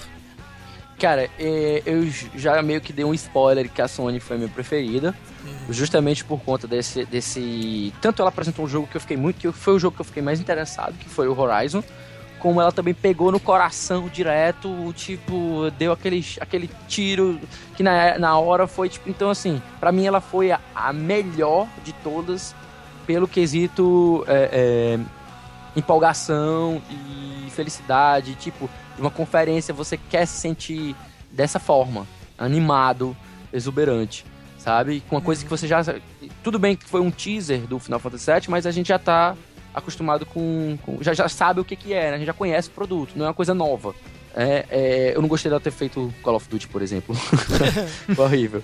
Mas assim, logo em seguida fica a da Microsoft, não muito atrás, porque ela mostrou muito jogo legal também, mostrou jogos novos, jogo, mostrou jogos que ela, ela é, é, vai, vai lançar das franquias já conhecidas dela. Ela mostrou mais do Cuphead, que pra mim é um dos jogos indies que foda, com aquelas animações de 1930 lindo, é um jogo lindíssimo. Agora eu acho que ela pecou um bocado de ter lançado, de ter mostrado muito jogo sem gameplay. Isso me irrita um pouquinho sobremaneira. Uhum. A, a exibição do HoloLens também foi uau. Foi muito uau mesmo. Eu gostei bastante. Logo em seguida, eu iria colocar a Ubisoft certo? e a Bethesda. Eu acho que meio empate entre as duas. A Bethesda porque foi tecnicamente boa, mas eu só me interessei mesmo por Fallout. Então não pegou, me pegou muito. Uhum. E tipo assim, a, a Ubisoft, ela, ela, tem muita perda de tempo, né? Ela faz muita perda de tempo. Ela faz macacada, ela tem cantoria, tem aquela forçação de barra com. com e, e Just, Just Dance também. Não, eu gosto de Just Dance. Pior de mas, pô, mas não precisa de um Just Dance do ano, né? Pelo amor de Deus. Não, né? não precisa gente dançando lá cantando Mas um Just dançando. Dance todo não ano precisa. precisa. porque as músicas mudam, cara. Pra quem gosta de fazer uma festinha em casa, é do caralho. Pô, não, então coloca a DLC, mostrar, né? Ela precisa mostrar, eu também acho que ela pode botar só um é, DLC e DLC, atualizando. É. Mas, mas, ela coloca também. Assim, eu sou assinante do, play, do, do, do Just Dance Now. Você paga um valor por ano, acho que é 120 reais, é 60, 50 dólares, parece, alguma coisa assim. Eu assino anualmente e tem 130 músicas e todo mês eles adicionam música nova. Pra mim é muito legal. E teve umas novidades que passaram batidas, ninguém prestou atenção, mas o celular vai ser usado agora como câmera, você não precisa mais. Foda-se é, é, Kinect, foda-se é, é PS câmera, você não precisa mais disso, você usa sua, o seu celular para capturar os movimentos. Inclusive eu, já é testei, isso, né? inclusive eu já testei e funciona bem. Legal. E assim, teve jogo novo, teve o, o, For, o For Honor que faltou informação, mas ok, ele é ok. Rainbow Six Siege, é. eu eu gosto. É, só fazer uma adenda do For Honor, eu, eu vi, eu vi, um gameplay recentemente, é, é um jogo que eu gosto bastante, é, é como se fosse um Of the Roses, um... Só que pra console piorado, então não gostei é, muito não. É, mas... E o South Park novo, pô, o South Park novo pra mim foi muito massa, aquele ali é um dos melhores jogos licenciados que existe na face da Terra. Hum. é, isso mesmo, da Ubisoft é isso. Aí logo depois vem a EA e apresentou coisa bacana, e a Nintendo, né? Ficam juntas. É, é, a, a EA e a Nintendo. A Nintendo não teve impacto, mas teve uma apresentação bem legal. Ela, ela se sobressaiu mais no Treehouse, que mostrou gameplay de todos os jogos que ela mostrou e trailers de jogos que ela não mostrou no Digital Event. Por isso que ela ficou tão ruim como conferência. E a EA, porque é muito teaser, muito esporte, pena de ter vergonha alheia com Pelé, porra, com famosos indo falar besteira. merda, que merda, velho, quer saber isso não. É. É, é, aí eu coloco também mesmo naipe, assim, um pouco, mesmo naipe, um pouquinho assim eu coloco a PC Gaming, uhum. porque apesar do, eu gostei muito do formato, eu falei pouco, vocês falaram mais do que eu sobre o PC Gaming, eu acabei nem falando nada sobre ela. Uhum. Eu achei o formato muito legal, eu gostei do, do, Gears of War 10, que vai sair pro o, o Gears of War 4, o Gears of War Ultimate, que vai sair pro Windows 10. Pro, o Enter the Gungeon também achei muito legal, Killer Instinct vai ter cross-platform, Eu gostei do formato de talk show, surpreendeu o público. Mas assim, eu achei muito longo. Eu achei muito longo. Eu, eu mexeria, deixaria os papos mais, tipo assim, menores, tipo 5, 10 minutos. E com gameplay, o cara mostrando gameplay, explicando como é que o jogo funciona. E também colocaria, tipo, umas montagenzinhas de, de, de trailers de vários jogos que vão sair pro PC, como MMO, é, jogos de, de, de free to play, jogos de estratégia, essas coisas que a gente não costuma ver nas conferências da, da E3. Porque o formato mesmo é legal. Se tivesse todo mês uma conferência, de, uma conferenciazinha, um talk show desse sobre os jogos de PC, eu acharia sensacional. A AMD poderia fazer isso é, é, mensal, que, que seria foda. E por último mesmo fica a Square, porque uh, foi esse combo desgraçado dela, sabe? De hype, de hype trailer, de aumentar muita antecipação da gente, de requentar trailer, de descrever. Cara, fala muito. Não fala, mostra, para de falar e mostra. Porra, e concept art, velho. Porra, fala sério. A Nintendo fez um erro parecido, mostrando um falatório desnecessário, homenagem aos 30 anos de Mario, com Super Mario, é, falando como foi o processo de criação de, de Yoshi Woolly World. Eu acho que esse tipo de coisa casa bem melhor com o making off, né, cara? No próprio jogo. Isso, assim. casa É, muito melhor Isso, com... isso tinha que estar no, no, no, to- no, no Treehouse, né? E gameplay Direct, tinha que estar. é isso. E o, Numa o gameplay, Direct. e, e o gameplay tinha que estar na, na, na Direct. Exatamente. É, é, O o Direct é pra ela ter essas coisas falatórias, essas homenagens. Deixa pra E3, aproveita a E3. O mundo tá prestando atenção na E3. Aquele momento em que os nerds não querem saber de, de blá blá blá. Eles querem é saber o que tem de bom pra gente esperar pros videogames. E principalmente o que eu sempre falo, cara, quando eu tô assistindo uma conferência da E3, cara, eu quero ver jogo, cara. Quando a Exatamente. empre- A, empresa que mostra jogos, muitos jogos assim, cara, são as que as que mais me impressionam assim. Muito bem. Então tá, então eu vou falar aqui da minha ordem e aí depois vem o DNS. É, primeiro, a minha primeira é a Microsoft, minha segunda veio a Sony, minha terceira veio a Bethesda, minha quarta veio a Square Enix, minha quinta PC Game Show, minha sexta Nintendo, tadinha, quase no final, minha sétima Ubisoft e a oitava EA. Ubisoft e EA ficaram o último pra mim porque pra mim quase tudo da Ubisoft e EA já era esperado, um fator ineditis- ineditismo assim bem zero mesmo, sabe? A EA teve algum momento galhofe quando até anunciou mobile, cara, usar ele E3 pra anunciar jogo de Minions pra mobile, cara, foi, sabe, me trincou mesmo, foi um dos momentos mais feios assim da da, Né? da E3, foi foda, cara.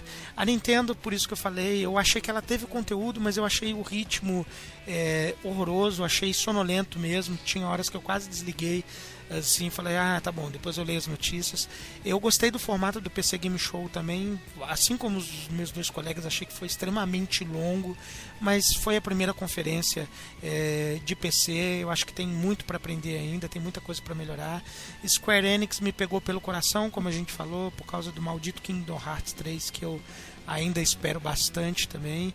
É, gostei muito também de Deus Ex, que foi apresentado em outras conferências também, mas enfim, Bethesda matou a pau, adorei a conferência da Bethesda, iniciou muito bem é, seu papel aí nas E3, mostrou Doom, foi alucinante, que trailer do caralho, para mim um dos melhores gameplays de toda a conferência, mostrou também Fallout 4, muito bacana, Fallout 4 cheio de conteúdo, não satisfeito com isso, mostraram a edição de colecionador que parece de ser do cacete. E mostraram também aplicativo, jogo gratuito, jogo gratuito para celular, cara, adoro esse tipo de jogada de marketing para seduzir o cara, para ficar preso na marca. E joguinho de carta também sempre me seduz.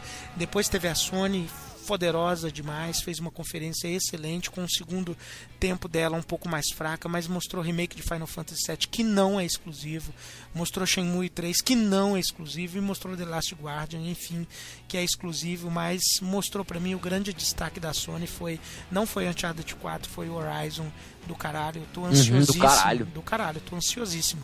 E a Microsoft, eu achei que a conferência da Microsoft, eh, eu, eu fiz uma brincadeira desse numa comunidade que eu assisti a conferência da Microsoft como que assim, não é o meu time de futebol que tá jogando, é uma partida de um outro time, mas assim, é como se fosse, sabe aquele time que joga bem certinho que você fala, caralho, esse time tá jogando bem certinho, fez tudo certinho. Foi uma conferência com um ótimo ritmo, constante, bons jogos first, boas parcerias é, com thirds. Eu gostei bastante da Microsoft e para mim, enfim, eu acho que o que mais me surpreendeu é, na, na conferência da Microsoft que eu nunca liguei para nenhum console da Microsoft e finalmente ela conseguiu me vender o, o Xbox One dela. E você, DNS, o que, que você diz pra gente? Não é falar que a melhor conferência da Nintendo mentira. eu tenho que dar, infelizmente, eu tenho que dar o braço a torcer. A Sony, na minha opinião, teve a melhor conferência. Ela teve várias, esses, uh, muitas surpresas que ninguém esperava. Final Fantasy, que vocês já citaram, Shenmue e o Last Guardian. É, o Horizon pareceu muito bom.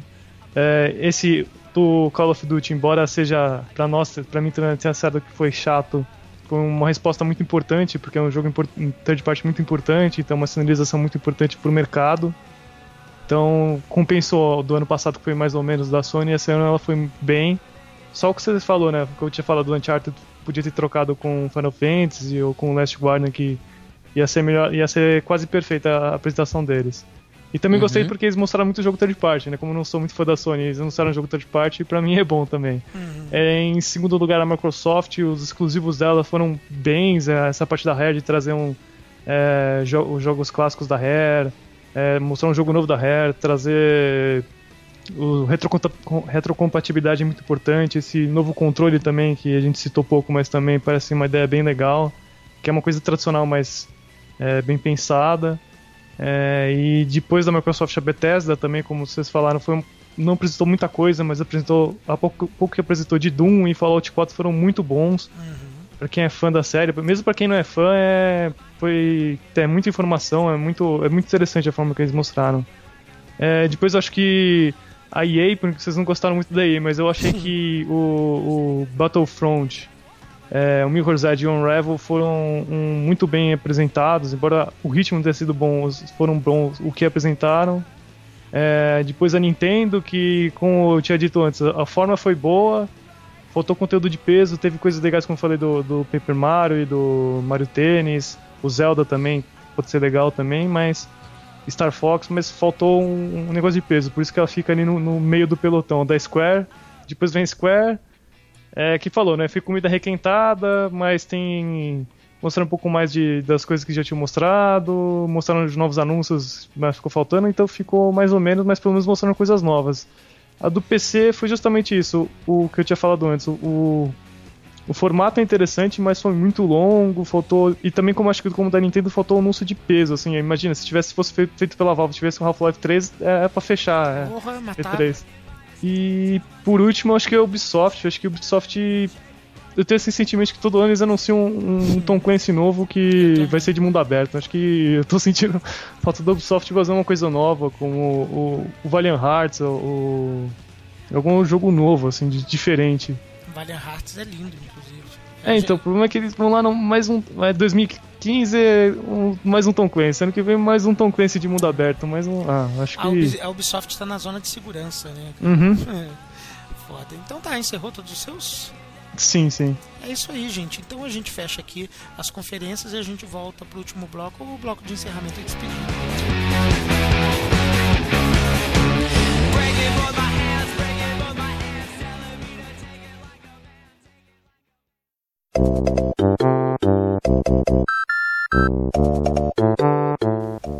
tá, gente, voltamos agora pro último bloco. O bloco nem é bloco, é um encerramento mesmo, né? Esse episódio gigantesco, mas que merecia para essa épica E3 aí, cara, que deixou um gostinho especial aí para todos, para praticamente todas as conferências, muitos, muitos, muitos jogos aí. E o que importa é que todos os gamers do planeta aí estão é, preocupados como que vão arrumar tanto dinheiro para tantos jogos legais que virão aí, cara.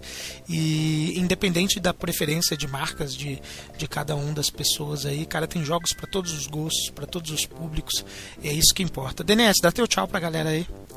A E3 acabou, mas o mundo gamer continua rodando. Acesse o www.rodandoplanetagamer.com e continue conversando com o pessoal, postando sua opinião e falando mal do nosso podcast. É. Beleza, show de bola. Bem lembrado, DNS. Agora a gente tem domínio próprio. É rodandoplanetagamer.com, rodandoplanetagamer.com.br, bem mais fácil para digitar. Salve nos seus favoritos aí.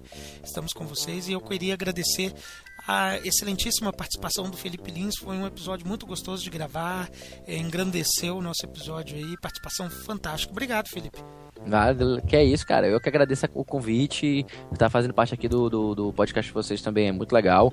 Vocês têm um papo muito na, na vibe do nosso, de ir além, de destrinchar as coisas e não ficar só na, na, no por cima, assim. Então é, é, isso que a gente gosta. Quando a gente escuta podcast de jogos, é isso que a gente quer ouvir. Bacana, brigadão Felipe. E eu me despeço também, galera. Espero que, como sempre, que vocês tenham gostado. Deixem os seus comentários é, no nosso no link da postagem aí, cara. E grande abraço para vocês. Rodando Planeta Gamer volta no próximo episódio. Well, since my baby left me, well, I found a new place to dwell. Well, it's down at the end of Lonely Street, that heartbreak lonely, baby. Well, I'm so lonely. I'll be just so lonely, I could die. Although it's always crowded, you still can find some room for broken-hearted lovers to cry there in the gloom will be so, I'll make you so lonely, baby. I'll make you so lonely. Oh, you're so lonely, I'll make you die.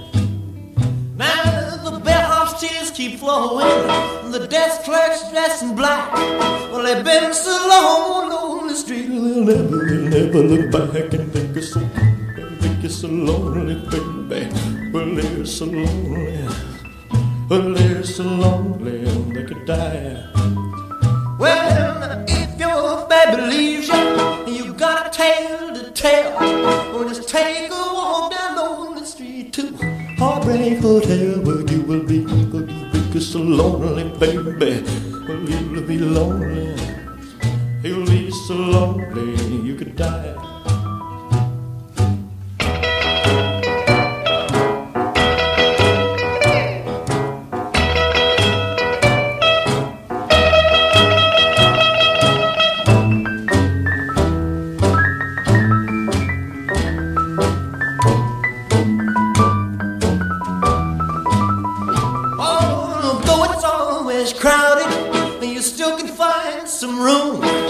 For broken-hearted lovers to cry the so, make it so lonely, baby. Well, they're so lonely. They'll be so lonely they could die.